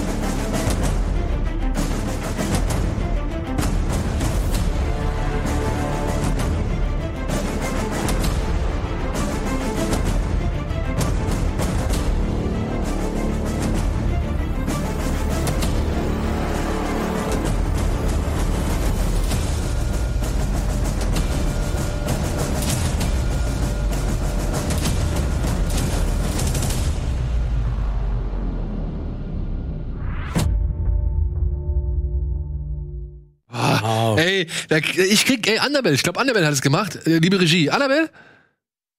Albin? Yep. Ja, ey, wirklich, die macht's, Woche für Woche macht sie immer so ein richtig schönes Geiler Ding. Zusammenschnitt. Ja, ja. Ja, 2015 haben folgende Filme die Fünf, Top 10 erreicht. Oder? Für 2015, 5. Entschuldigung. 2015 gab's uns ja schon.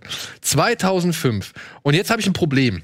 Äh, denn erstmals äh, habe ich zwei Listen gesehen, was ich nicht hätte machen sollen. Denn ich war unter anderem bei der, auf der Seite Inside Kino und ich war bei Mediabiz. Und die unterscheiden sich ein bisschen in den äh, Top 10. Aber es sind tatsächlich die zehn gleichen Filme. Also in den Top 10 sind die gleichen Filme.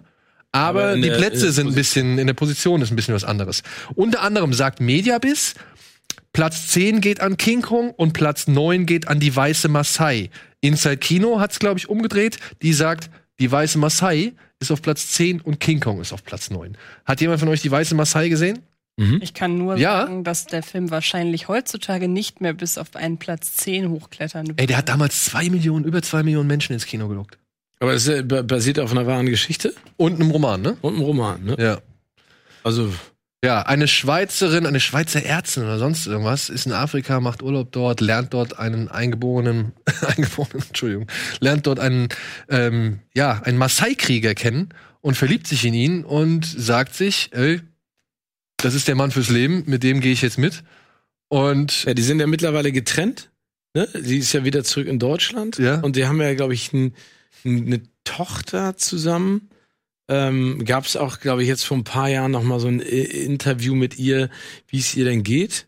Und sie besucht ihn, glaube ich, auch immer noch. Oder sie unterhalten sich. Ich weiß gar nicht, wie das. Also Ja. Ähm, ja, sie, sie geht halt mit. Der Stammeshäuptling wird geschmiert, alle anderen müssen überzeugt werden. Es wird ein Hochzeitskleid importiert und dann wird geheiratet. Und als sie einen Laden eröffnen möchte oder ein Geschäft eröffnen möchte, kommt es so nach und nach zum, zum Zerwürfnis zwischen den beiden. Ja, war damals wohl. Ja, ich glaube, also der, der, der Erfolg des Buches, der Film ist schön. Ne? Also, das ist wirklich ein, ein schöner Film. Ähm, ja, also. Ist übrigens die Regisseurin von Bibi Blocksberg. Ja, genau. Das die das inszeniert hat. Und ja, man hätte jetzt auch, glaube ich, das ist so das Ding, viele Leute haben dem Ganzen so ein bisschen ja, äh, Bilderbuchcharakter oder sonst irgendwas unterstellt und, und so das Ganze so als romantisierte Fantasie irgendwie, sage ich mal, befürchtet. Aber tatsächlich soll diese Liebesgeschichte zwischen den beiden doch relativ nüchtern und, und vernünftig erzählt worden sein. Ich, wie gesagt, ich habe ihn nie gesehen, aber irgendwie interessiert es mich dann doch jetzt noch mal, wenn ich jetzt mitbekommen habe, dass das einer der erfolgreichsten Filme in diesem Jahr in Deutschland Ja. war. Ja, und dann entweder auf Platz 10 oder auf Platz 9 King Kong von Peter Jackson.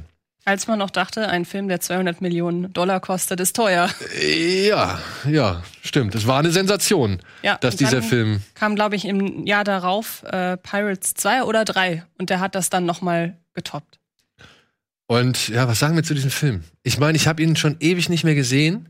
Ich hätte Lust, allein weil ich gerade wieder so ein bisschen gerne. Der Kampf gegen diese beiden T-Rexes, Ja, das war gut. der ist einfach eine Sensation. Und auch der Wettlauf mit dieser Brontosaurierherde Ja, oder was das genau. war, das war auch saugeil. Also ich finde äh, hier Jack Black, Kretschmann, wer ist noch dabei? Ja, hier. Naomi Watts Ja, Naomi Watts, logischerweise. und Adrian Brody. ja. Also ich, ich, ich mag den Film immer noch sehr gerne.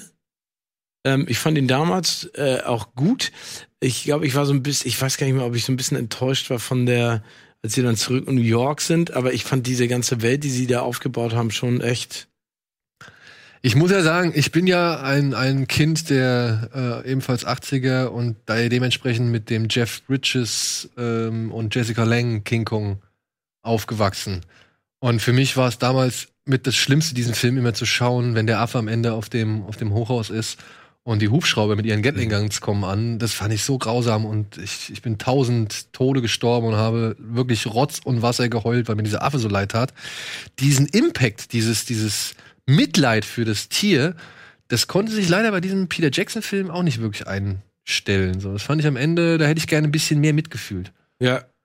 Da hätte ich wirklich gerne ein bisschen mehr mitgefühlt. Ich fand auch diese Szene, wo sie Schlittschuh laufen.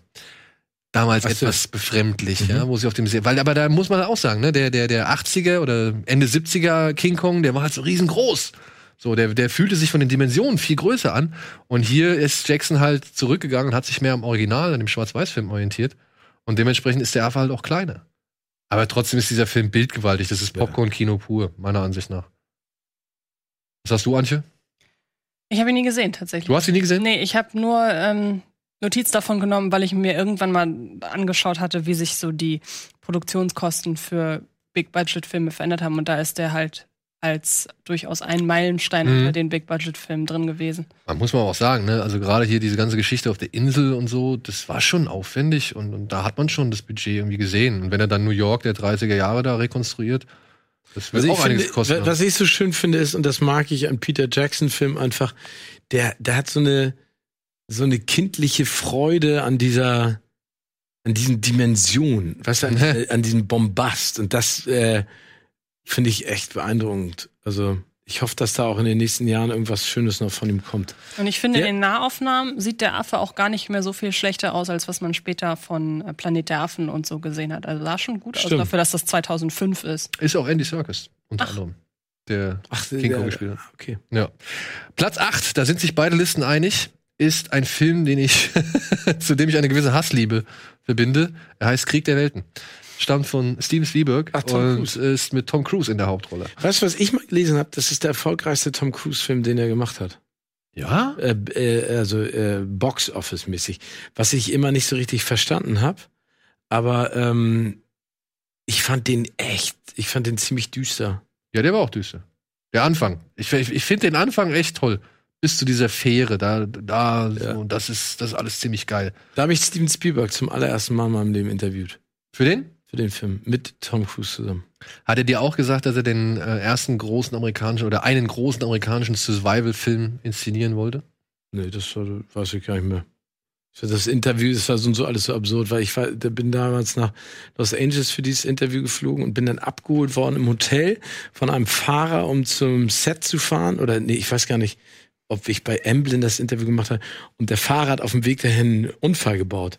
Ich bin quer durch den Wagen geflogen und hat mir den ganzen Arm aufgerissen. Ne? Also es war wirklich komplett äh, blutig und sch schnicki schnacksen. Und ich, äh, und äh, wir mussten dann warten auf die Polizei und er hat, der Fahrer, kann ich jetzt ja sagen, ist ja verjährt, meinte immer zu mir, bitte sag nicht, dass ich die ganze Zeit immer am Handy, weil der hat parallel am Handy äh, gespielt oder getippt. Das habe ich mit dem Augenweg gesehen, da ist jemand mit ihm draufgefahren. Mhm. Und der hatte Schiss, dass er dafür belangt wird und ich bin zu spät zum Interview gekommen. Aber, hat's konntest du erklären, warum? Also ich meine, du, du, du, du hattest kein Problem mit der Erklärung deswegen. Nee, die kamen auf mich zu und äh, genau, und Tom Cruise kam dann und meinte, hey, I heard you had an accident und so, alles gut. Und ich Ja, und hast du dann noch geblutet oder was? Nee, da haben die alles verbunden. Das war alles unter so einem. Und dann saßt du im Verband beim Interview. Ja, genau. Nicht schlecht. Nicht schlecht. Ja, wenn dieser Film nicht irgend, ab irgendeinem Punkt so endlos dumm werden würde, das. Und weißt du was, hast du das. Haben sie das irgendwie ein bisschen vielleicht thematisiert? Die haben ja für diesen Film in der Mitte des Films eine riesen Schlacht gedreht. Mit diesen Tripods, die gegen Panzer und was weiß ich kämpfen und keine Ahnung. Achso, was ja. Und das ist richtig, richtig, also das ist alles gedreht worden, das war richtig aufwendig. Rausgeschnitten. Taucht der Echt? Film nicht mehr auf. Und deswegen hat dieser Film, oder wirkt dieser Film auch in der Mitte so einmal so komisch. Der hat so einen Riesenbruch. Das ist eben diese eine fette Schlacht, Echt? die sie. Achso, ähm, ich weiß jetzt auch, was du meinst. Warte, ich gucke jetzt einmal Box Office War of the Worlds. ja. Sollen wir schon mal weitermachen? Ja, machen wir weiter. Okay. Das noch, einmal kurz äh, ergänzen, die, ich habe den gesehen, aber in Erinnerung geblieben ist mir nur die Parodie bei Scary Movie 4. Muss ich, also auch gerade bei den Bildern und ich bin normalerweise, nervt mich das sehr, wenn man zum Beispiel auch bei, bei Scream äh, Scary den Movie. heutzutage so, so, so verlacht, weil er ja in Scary Movie wirklich sehr treffend parodiert wurde damals. Aber hier, es ist schon, da sind die Parallelen leider schon sehr groß, muss ich sagen. Äh, Und kann nicht sein. Also 132 hat er gekostet, 605 eingespielt, da haben die Mission Impossible schon mehr jetzt. Ja, vielleicht war es damals. Ja. Ja, ähm, ja jetzt, und jetzt wird haarig. Denn jetzt äh, wird das alles so ein bisschen vertauscht. Äh, Ich versuche, ich mache jetzt einfach die Mediabiss-Liste, ist mir Ja, vollkommen. Wumpe. Auf der Mediabiss-Liste ist jetzt an nächster Stelle die Chroniken von Narnia, der König von Narnia. Also der erste Film über die. Habe ich auch eine geile Geschichte zu. ja, komm, erzähl hau raus. Da, da war Der Film die, ist eh Dreck. Ja, da war die Premiere die äh, Europapremiere ähm, in der Royal Albert Hall in London. Und das war so geil. Da haben wir, da äh, standen wir an der, äh, äh, am Eingang von der Royal Albert Hall, ähm, haben da die Interviews eingemacht das Special gedreht und dann wollten wir noch wollten wir noch Moderation drehen, durften das aber nicht mehr am Eingang, weil die da alles abgebaut haben. Und dann wollten wir na, dahinter gehen, dass du die Royal Albert Hall im Prinzip immer noch im Hintergrund hast. Dann haben wir das Kameraequipment rübergeschleppt und dann haben zwei Typen versucht, während wir, also es waren 20 Meter, unser Kameraequipment zu zocken. Wo du so sagst, Alter, seid ihr bescheuert oder was? Also wir waren 20 Meter entfernt und die kamen an und wollten diese Taschen wegzerren. Tja. Ja, egal. Wo war Aber das? sie Wo war das? London, London. Royal Albert Hall. Ja. Ich meine, das ist nun auch mal äh, ein schicker Stadtteil. Ja. Was sagen wir zu dem Film? Hast du den gesehen? Nee. Du? Auch Ja, ich habe ihn gesehen. nicht interessant. Er ist Ja. auch so ein Film, wirklich, ne? Ich finde das ja toll. Ich mag diese, diese Idee mit dem Schrank, durch den tritt man und dann ist man in einer völlig neuen Welt und da ist alles fantasievoll. Wer ist denn nochmal der, der hier, der Hufeisige? Pan? Nee, oder was? Also wie der, wie der im Film heißt, oder was? Nee, nee, der, der Schauspieler. Bin ich jetzt doof? Stehe hier auf dem Schlauch gerade. Ich fand den Film halt einfach so blank und blass und glatt poliert. Und da bleibt halt einfach nichts hängen. Es bleibt halt nichts Tilda hängen. Swinton. Ey, Tilda Swinton, die habe ich schon voll verdrängt. Wirklich. Und ich habe alle drei gesehen. Ich habe wirklich alle drei gesehen. Ich weiß gar nicht warum. Aber ich fand es auch, und ich fand es auch am Ende, ich fand es so lame. Weißt du, dann haben sie da eine Schlacht auf der, auf dieser Riesenwiese und am Ende, batz, wir schnippen mit dem Finger, Aslan der Löwe kommt und alle sind wieder irgendwie am Start. Wo ich mir denke, um was ging es jetzt hier eigentlich? Nee, de- dem fehlt wirklich Liebe. Ja. Ne? Dem- So, Der, der will nur auf die Effekte gehen und der will vor allem mit seinen Effekten irgendwie arbeiten und, und das, das, das nach vorne stellen. Nein, jetzt guck Aber eine. Geschichte, vernünftige Figuren, das bleibt alles Finde ich auf auch. der Strecke. Wer hat Und- den denn gemacht? Ähm, oh Gott, äh, der Regisseur von der Regis- Regisseur von Shrek, das finde ich noch Hm. so erstaunlich. Äh, Andrew Ad Adamson. Ähm, und dann, und das alles noch mit so einer christlichen Symbolik Ja. und, und Metaphorik unterlegt, das fand ich damals einfach nur schlimm. Gerade wenn du halt von sowas wie Herr der Ringe kommst und sowas, ja. Tut mir leid, Narnia mich vollkommen kalt gelassen. Dann haben wir auf Platz äh, 10, 9, 8, 7, 6 meine Der Frau, hier James McAvoy. James. McAvoy. Was war mit dem? Der spielt doch den hier, ähm, Echt, der spielt auch mit. Ja. Ich habe nur Jeremy Irons als Löwen in Erinnerung. Ja. Äh, dann kam auf Platz 6, glaube ich. Ja. 10, 9, 8, 7, 6. Ja, meine Frau, ihre Schwiegereltern und ich. Die Fortsetzung von meine Braut, ihr Vater und ich. Und ich muss sagen, ich mochte den. Ich. Ich mochte den so tatsächlich Ich ein bisschen lieber Mhm. als den anderen Film. Weil bei dem anderen Film, da habe ich den Hype nicht so ganz verstanden. Ich fand es zwar lustig und De Niro war auch cool und Stiller und so, die Situationskomik, wenn da die Kapelle anfängt zu brennen und so, da sind schon ein paar schöne Momente drin. Aber ich war nie so überschwänglich mit dabei. Und bei dem mochte ich tatsächlich dann einfach diese Kollision zwischen Robert De Niro und Dustin Hoffman und, und Barbara Streisand. ne? Ja, ja, genau.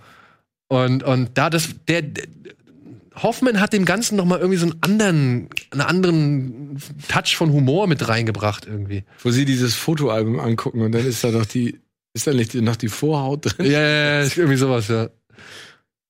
Nee, und dann, wenn er sich, wenn er, wenn, wenn der Vater mit dem Wohnmobil wegfahren will und, und Dustin Hoffman legt sich unter das, unter das Auto, also vor den Reifen und sagt, ich praktiziere gewaltlosen Widerstand. So haben wir das damals in den 70ern auch gemacht. Da musste ich sehr lachen. Die Hall of Gaylord ist auch so geil. ne? Ach, nee, der ist, ja, aber das ist, das ist ein Film, den guckst du an und schämst dich und freust dich und lachst. ne? Also das, äh, und das, äh, das hat er wirklich super gemacht. Ja, finde ich auch. Der, der zweite ist äh, fast noch einen Ticken besser als der. Ich fand den ersten aber gar nicht so. Diese, diese Volleyball-Szene in dem Pool. Ja, ne, das ist. Das sind so weiß, diese, das sind so die Einzelsituationen, die haben für mich gepasst, aber irgendwie fand ich dann vieles immer echt an den Haaren herbeigezogen, so, oder die, diese, diese Probleme geschaffen, um Probleme zu schaffen, so. Und das beim zweiten, wenn du den zweiten Film, sag ich mal, jetzt guckst, hast du natürlich schon die Erwartungen des ersten oder bringst du halt die Erwartungen des ersten irgendwie mit. Und dementsprechend fand ich das alles dann auch nicht mehr so problematisch und schlimm. Der erste war einer der ersten Filme, die ich im Kino gesehen habe. Ja? Also der erste Teil. Ja, ja. Ja. Gut. Dann machen wir weiter mit Platz 5. Ein Film, der eine Ehe ruiniert, eine weitere geschaffen Hm. und den Boulevardjournalismus auf jeden Fall für lange Zeit am Leben gehalten hat. Welcher Film das ist, verrate ich euch nach der Werbung. Heute mal mal spannend.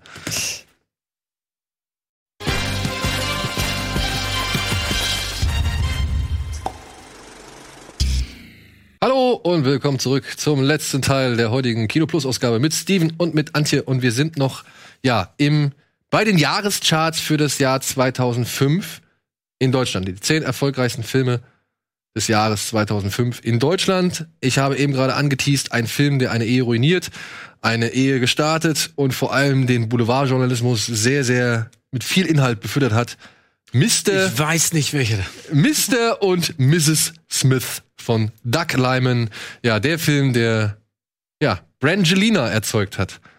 Da habe ich jetzt so eine Geschichte gerade zu gelesen, ich weiß gar nicht in welchem Zusammenhang.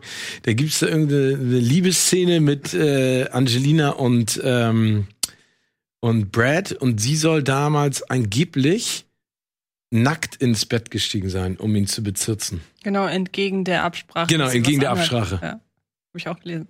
Also das war ihr Plan, ihn. Ich, ich muss dir ganz ehrlich sagen, ich erinnere diesen Film überhaupt nicht mehr. Ähm, ich erinnere ihn nur in der Wahrnehmung, dass das der Film ist, wo Brad Pitt und Angelina Jolie äh, äh, zusammengekommen sind und er lief irgendwann mal im Fernsehen und ich hing da und wusste, das ist Mr. und Mrs. Smith, aber ich habe ihn mir auch nicht weiter angeguckt.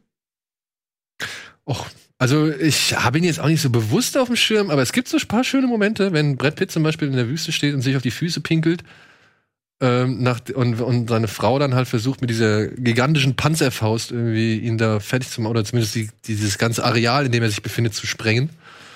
Genau, der er hat die Panzerfaust, richtig. Aber ja, und ich fand auch das Finale eigentlich ganz gut. Und wenn sie halt wirklich, da, genau, wenn sie halt wirklich letztendlich Vince Vaughn. Vince Vaughn.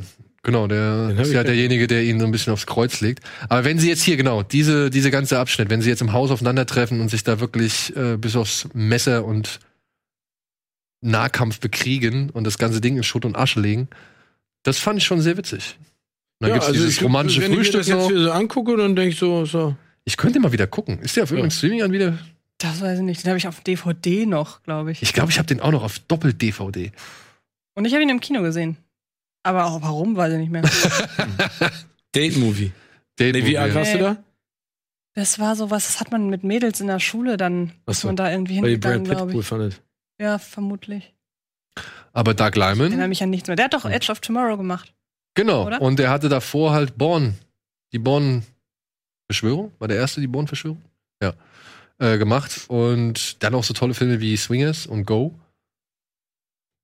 Und ich, schlecht. ich fand ihn gut.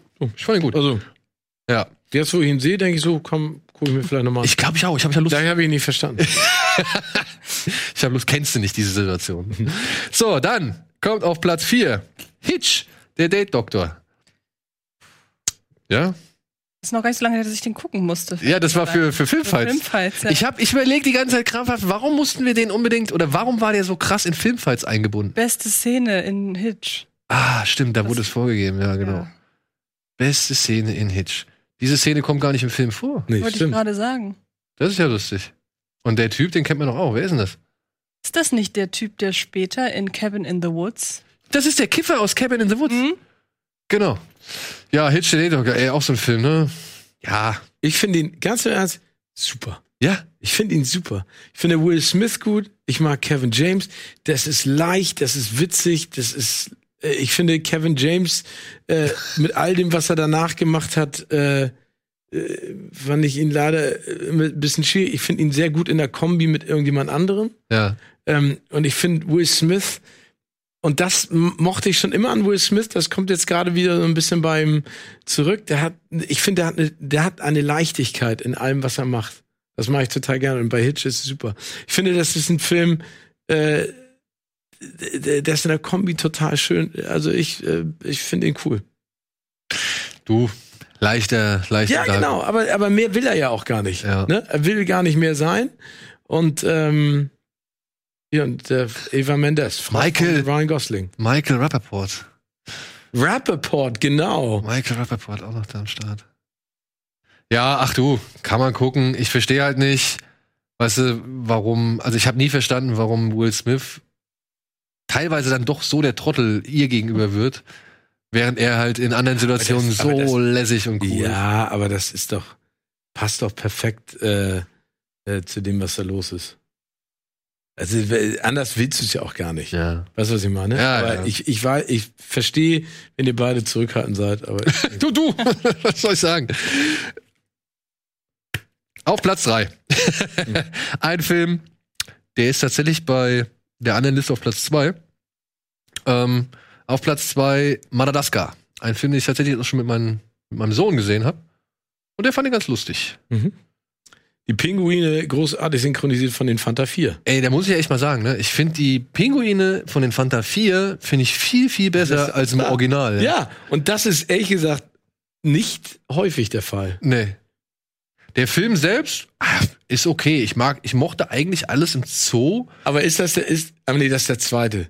Mit dem, mit, ähm, ich bin so schön, ich bin so stark. Mit dem, mit dem Nilpferd, wo sie, da- das ist in Afrika, wo sie in Afrika Ja, absitzen, ne? das ist der wo, zweite. Genau, wo sie sich in dieses Hippopotamus, wie heißt der nochmal? Egal, äh, ich spring. also den, aber ich fand den auch, ich finde den nett. Für mich zerfällt der halt so in zwei Hälften.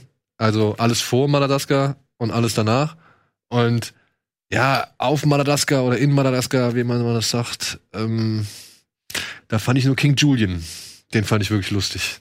Weil der halt von diesem deutschen Synchronsprecher auch Gibt's mal von so eine Serie, ne? Ja, ja, genau. Ja, und von den Pinguinen auch. Ne? Ja. Also King Julian hat seine eigene und die Pinguine auch. Die haben ja auch einen eigenen Film gekriegt, den ich komischerweise viel lieber mag als die Madagaskar-Filme. Den Pinguin-Film, den mochte ich tatsächlich auch. Ja. Den fand ich, den Der ist so spaßig. absurd, da wenn sie durch Venedig laufen und dann von den Kraken, oh ja, auf Krakenfilm. Äh, Da zieht hätten wir sich- wieder Kragenfilme. Ja, ähm, und dann von den Kraken gejagt werden. Den mag ich sehr, sehr gerne. Ja. Ich mag Ja, tatsächlich. ab- Und ein, was ich auch nicht gedacht hätte, ne?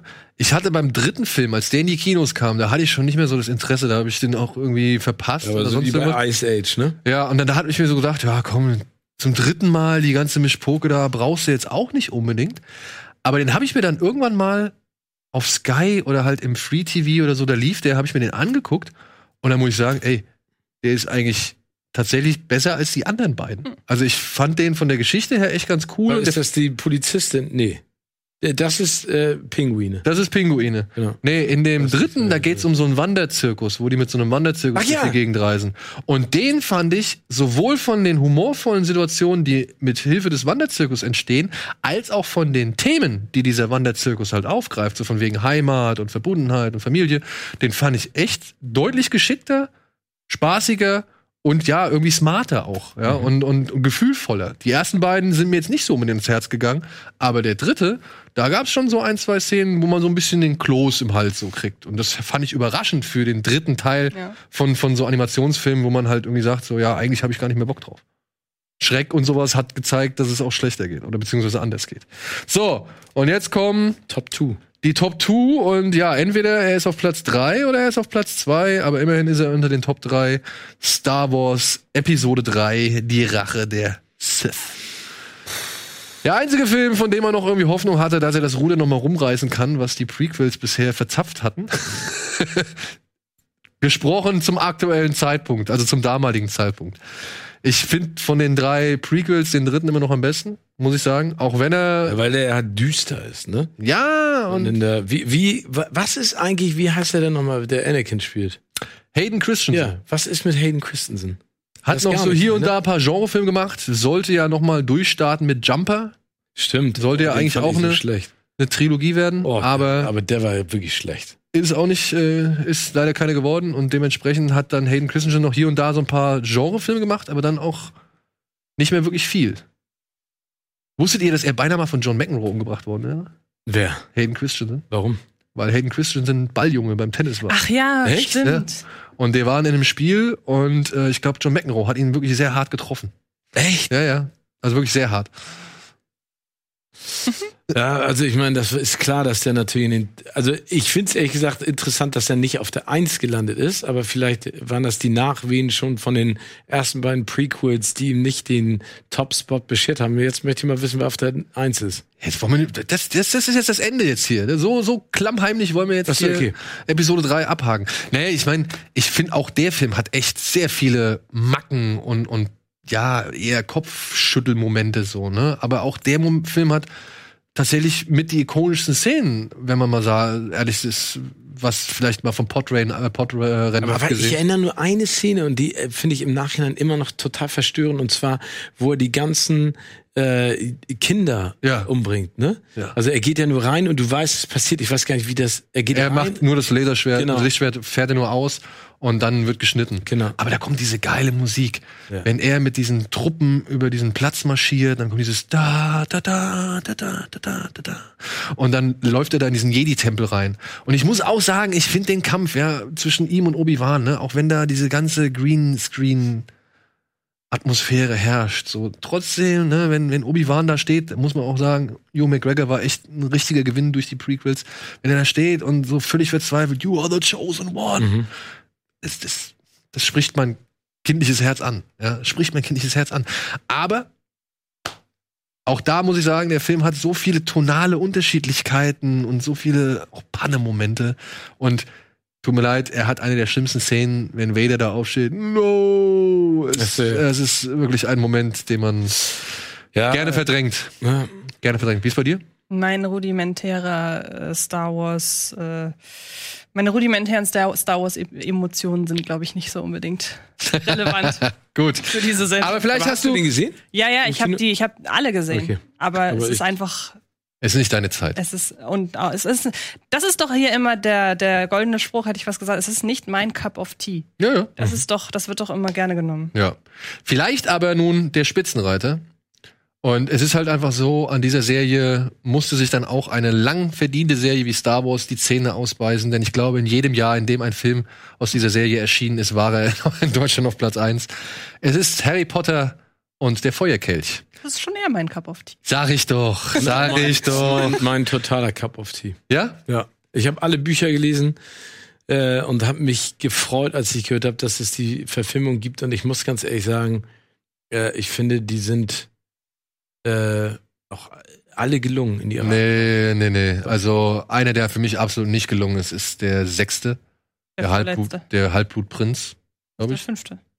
Nee. Ist der fünfte, oder? Mhm. Die, die, die Whistling. Nee, der fünfte ist doch Orden des Phönix, Das ist oder? der vierte.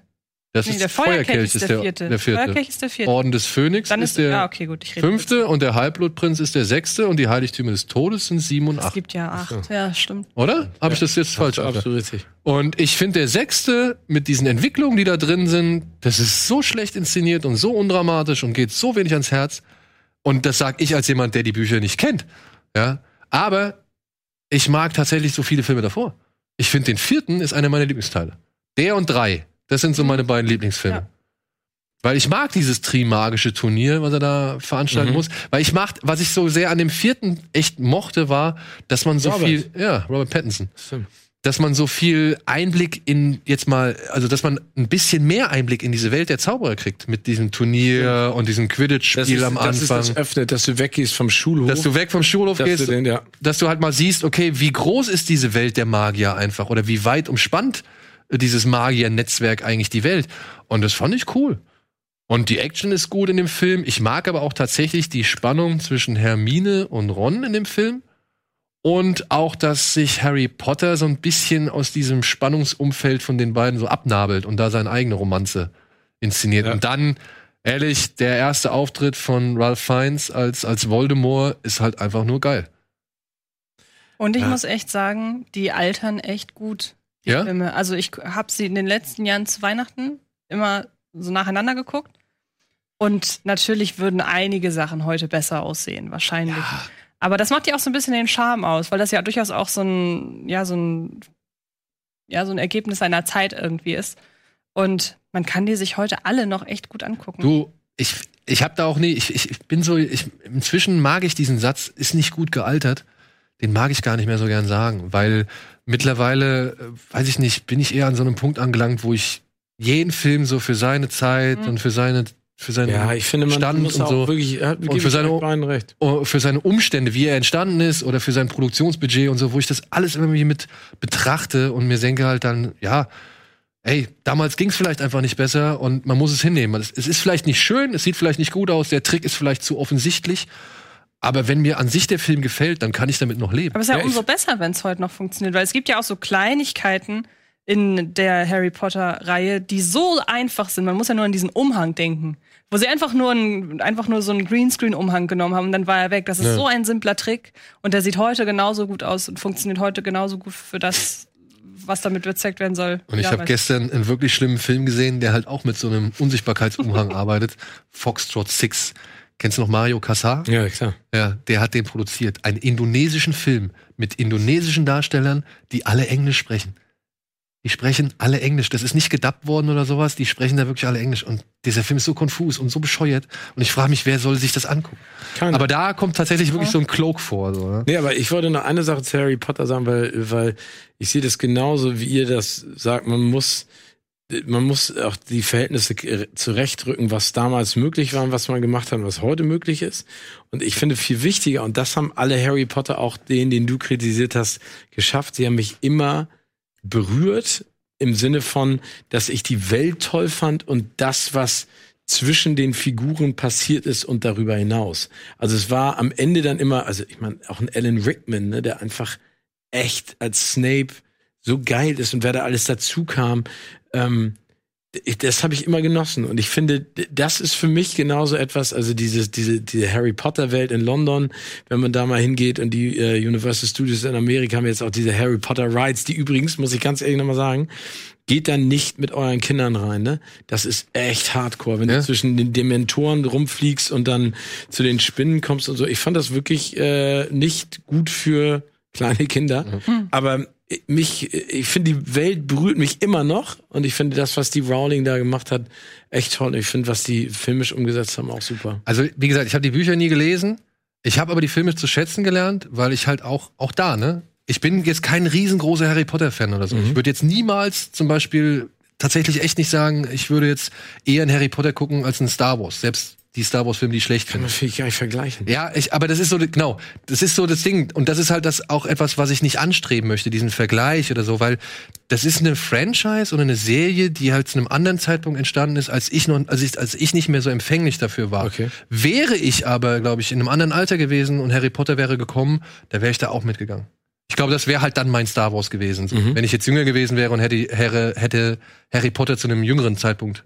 Ja, ich meine, ich, ich glaube, dass Star Wars einfach in der Geschichte noch viel komplexer ist. Ich finde, das Spannende an Harry Potter ist ja, dass im Prinzip drei Außenseiter, ne, äh, durch die äh, Geschichte hinweg unter Beweis stellen, was du Tolles anstellen kannst, ne? Wenn du, wenn du an dich glaubst, wenn du Menschen findest, die an dich glauben und wenn du dich zusammenschießt. Und ich finde, das ist ja eine ganz tolle Message, wenn man dieses Wort überhaupt benutzen kann für ganz viele Kinder, Jugendliche und vor allen Dingen Teen, also ne und ähm, Teenager, die die ja durch dieselben Irrungen und Wirrungen durchschreiten, das dann in so eine magische Welt reinzupacken, aber mit ganz menschlichen Problemen, also finde ich, also spricht mich als Erwachsener immer noch an. Also ich gucke mir die immer noch total gerne an. Aber ihr habt, ah, du hast auch die Bücher gelesen? Nee. Nee. Das Problem, was ich immer hatte, war so auch vor allem in den ersten drei Filmen dann. Ich habe nie ganz verstanden, warum ist Harry der Auserwählte? So, was hat Harry irgendwie, also es gab immer diese Andeutung. Ich finde, als, als jemand, der die Bücher nicht gelesen hat, habe ich immer das Gefühl gehabt, mir fehlen ein paar Informationen, die die Filme halt nicht vermittelt haben. So. Ach so, Weißt du, was ich meine? ja. Das Aber ich weiß gar nicht, ob, ob, ob, ob das so zwangsläufig äh, in den Büchern erklärt wird. Wenn ich mich jetzt zurückerinnere, ist jetzt nicht, also aufgrund seiner Eltern, ne, äh, die, äh, ja, also ich, finde dann viel problematischer, ehrlich gesagt, um den Sprung zu schaffen ins Star Wars-Universum, der letzte Star Wars, wo dann ne, versucht wird, nochmal diesen Schwung zu kriegen, familiär irgendwas zu. Boah. ich meine, das ist schon wieder ein anderes Thema. Ja. Ja, das will ich gar nicht Hab ich wieder ein. Fass auf. Ja. Weißt du, was ich gemacht habe übrigens? Was? Ich habe Star Wars mit meinem Sohn gesehen. Oh, und? Am, am Osterfreitag, am Karfreitag. Ah, ja, ja. Und? Es war. Oh, es, ey, es war schön. Es war wirklich, es war so schön. Es war so schön. Der hat, der hat so viele Sachen gesagt. Ne? Er hat immer gefragt, und wer ist, ah, ist das das? Und ist das der? Und oh, davon gibt's ein Lego-Set. Ja, das habe ich auch schon mal als Lego gesehen. Und oh, das habe ich schon als Lego gesehen. Und dann habe ich zwei Stellen gehabt, wo ich so ein bisschen Angst hatte. Ja, was ich jetzt mache irgendwie, ob ich ihm jetzt die Augen zuhalte oder ob ich ihn das gucken lasse. Und dann habe ich gemeint, pass auf, Tom, da kommen jetzt gleich zwei Skelette, beziehungsweise zwei verbrannte Menschen. So, Ja, ja. Ähm, also der fährt jetzt gleich nach Hause und da passiert was, da siehst du was Schreckliches. Willst du das sehen oder willst du das nicht sehen? So. Und er meinte so, ja, nee, ich will mal gucken. Und dann hat er die Skelette gesehen und dann war aber seine Meinung so, nö, das fand ich nicht schlimm. Das waren nur Skelette. Auch wenn die jetzt gequalmt haben oder so, ja. Aber was er dann schlimm fand, fand er, wie C3PO und R2D2 diese Javas dann verbrennen. Die, die, die schmeißen ja irgendwann mal Ach, die ja, Javas da bei dem, bei dem zerstörten Sandcrawler auf den Mhm. Haufen. Und, und das fand er zum Beispiel nicht so cool. In der Kantine habe ich ihm dann halt den abgetrennten Arm, den habe ich ihn halt nicht gucken lassen. Das fand er aber nicht schlimm. Hat er gemeint, nee, ist okay, muss ich auch nicht sehen, so. Spannend, ne? wenn man das so- so wieder so Äh, wiedererlebt. Und, so. und ja, und das wirklich die Augen. Echt so groß, so groß. Ich, ich habe immer rübergeguckt, so, weil ich es irgendwie fast spannender fand. Also es, ich meine, ich habe mir die Disney Plus Version haben wir uns angeguckt, die halt echt schon sieht echt schick aus, muss man sagen. Okay. Hat wieder ein neues Color Grading. ist halt komisch. Ja, ja. Ach, haben die das nochmal richtig? Sie haben es jetzt, sie haben es jetzt ein bisschen reduziert. Sie haben jetzt so ein bisschen Farben da rausgenommen, wo die Blu-ray-Versionen irgendwie richtig knallig waren. Da sind die jetzt deutlich reduzierter, was ich ein bisschen besser finde. Aber das muss jeder für sich selbst entscheiden. So. Okay. Und, und auch die Szenen jetzt, die extra jetzt nochmal bearbeitet worden sind, Jabba oder jetzt halt Credo, wer zuerst schießt und so, muss auch jeder für sich selbst entscheiden. Ich finde es halt nach wie vor nicht cool. Aber muss meinem sechsjährigen Sohn das nicht erklären. Ich muss dem schon genug irgendwie, ich muss schon genug der, der überzeugen. muss sich da einfach mal dran orientieren und da mal reinsinken und dann kann man das alles Ja. nochmal ein bisschen. Ich musste schon genug Überzeugungsarbeit oder leisten, indem ich halt erkläre, dass wir zuerst Teil 4 gucken und nicht zuerst Teil 1. So, weil, und er hat halt schon verstanden, ja, weil Teil 4 zuerst gedreht worden ist. Genau. Richtig. Und ey, es war so, es war so toll. Ich habe Gänsehaut gehabt, wirklich am ganzen Körper. Und dann kommt dieses Finale, ne? Wenn sie dann in den Graben reinfahren. Und mein Sohn so, oh, ey Luke, den muss doch jetzt mal abfeuern. Den muss doch jetzt mal abfeuern. Und ich hab, hab dann das Handy rausgeholt, hab dann so gehalten und ich hab den Moment dann drauf, wenn er, wenn Luke den Torpedo abfeuert. Und dann sitzt mein Sohn da, ja! Und ballt so die Faust zusammen, und dann kommt Hand von oben und dann, wenn der Todesstern explodiert, ja! Ja, Todesstern explodiert und, und er wieder ballt so die Fäuste zusammen. Ich hab gedacht, oh, ich sterbe, ich sterbe. Ich glaube, das solltest du mal an Disney schicken, damit sie wissen, ne? Und- was sie damals, äh, was damals geschaffen wurde und was jetzt passiert. Ja, und er meinte, äh, er hat überhaupt kein Problem mit der Macht. Vader irgendwie macht den Force Choke so. Nur der macht das jetzt mit der Macht, ne? Ist ja genau. Und ah, der hebt auch Dinge mit der Macht an, so. Ja, hat er überhaupt kein Problem mit gemacht. Das Einzige, was er nicht so ganz verstanden hat, woher kommt die Stimme von Obi-Wan jetzt plötzlich? Und ich habe gemeint, ja, pass auf, das siehst du im nächsten Film, der ist jetzt schon so eine Art Geist und der redet halt über die Gedanken mit Luke. Ah, dann kein Thema.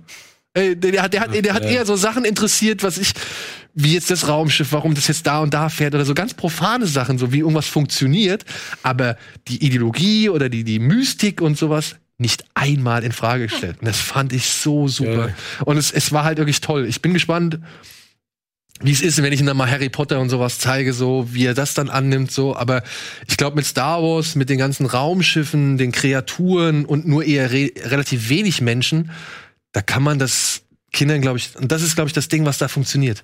Diese Raumschiffe, die wirken ja nicht wie Menschen oder wie das, was du was im Alltag siehst oder sowas, ja. Und die, die Aliens, die siehst du ja auch nicht. In der Kantine hat er keinen Schiss gehabt, der fand das alles lustig, ja. Und dann meint er so, ach, guck mal, da sind die aus deiner Lego-Kantine, weil wir haben die Kantine aus Lego. Und dann hat er die, die, die Band, ne, hat er halt dann irgendwie gesehen, ah, guck mal, da sind die, da ist die Band und so. Und das fand, wie der das alles zusammengesetzt hat, so herrlich, herrlich, herrlich, herrlich. Ach, schön. Freue mich schon auf Teil 2. So. Gut, jetzt habe ich lang geschwafelt, es tut mir leid. Nein! Äh, ähm, das war's für heute, liebe Freunde. Vielen, vielen Dank. Ich habe zu danken, danke. Danke, Antje. Danke, Steven. Äh, wir machen jetzt erstmal äh, keine Versprechung. wir gucken, was passiert.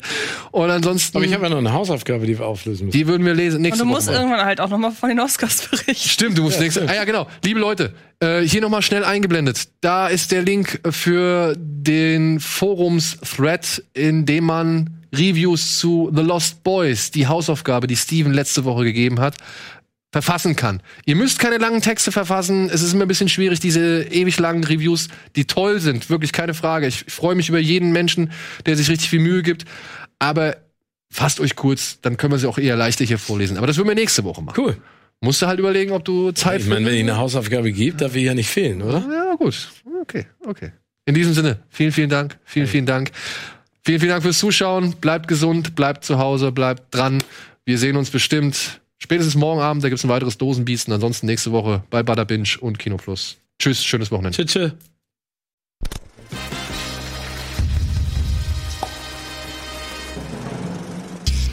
Diese Sendung kannst du als Video schauen und als Podcast hören. Mehr Infos unter rbtv.to/kinoplus.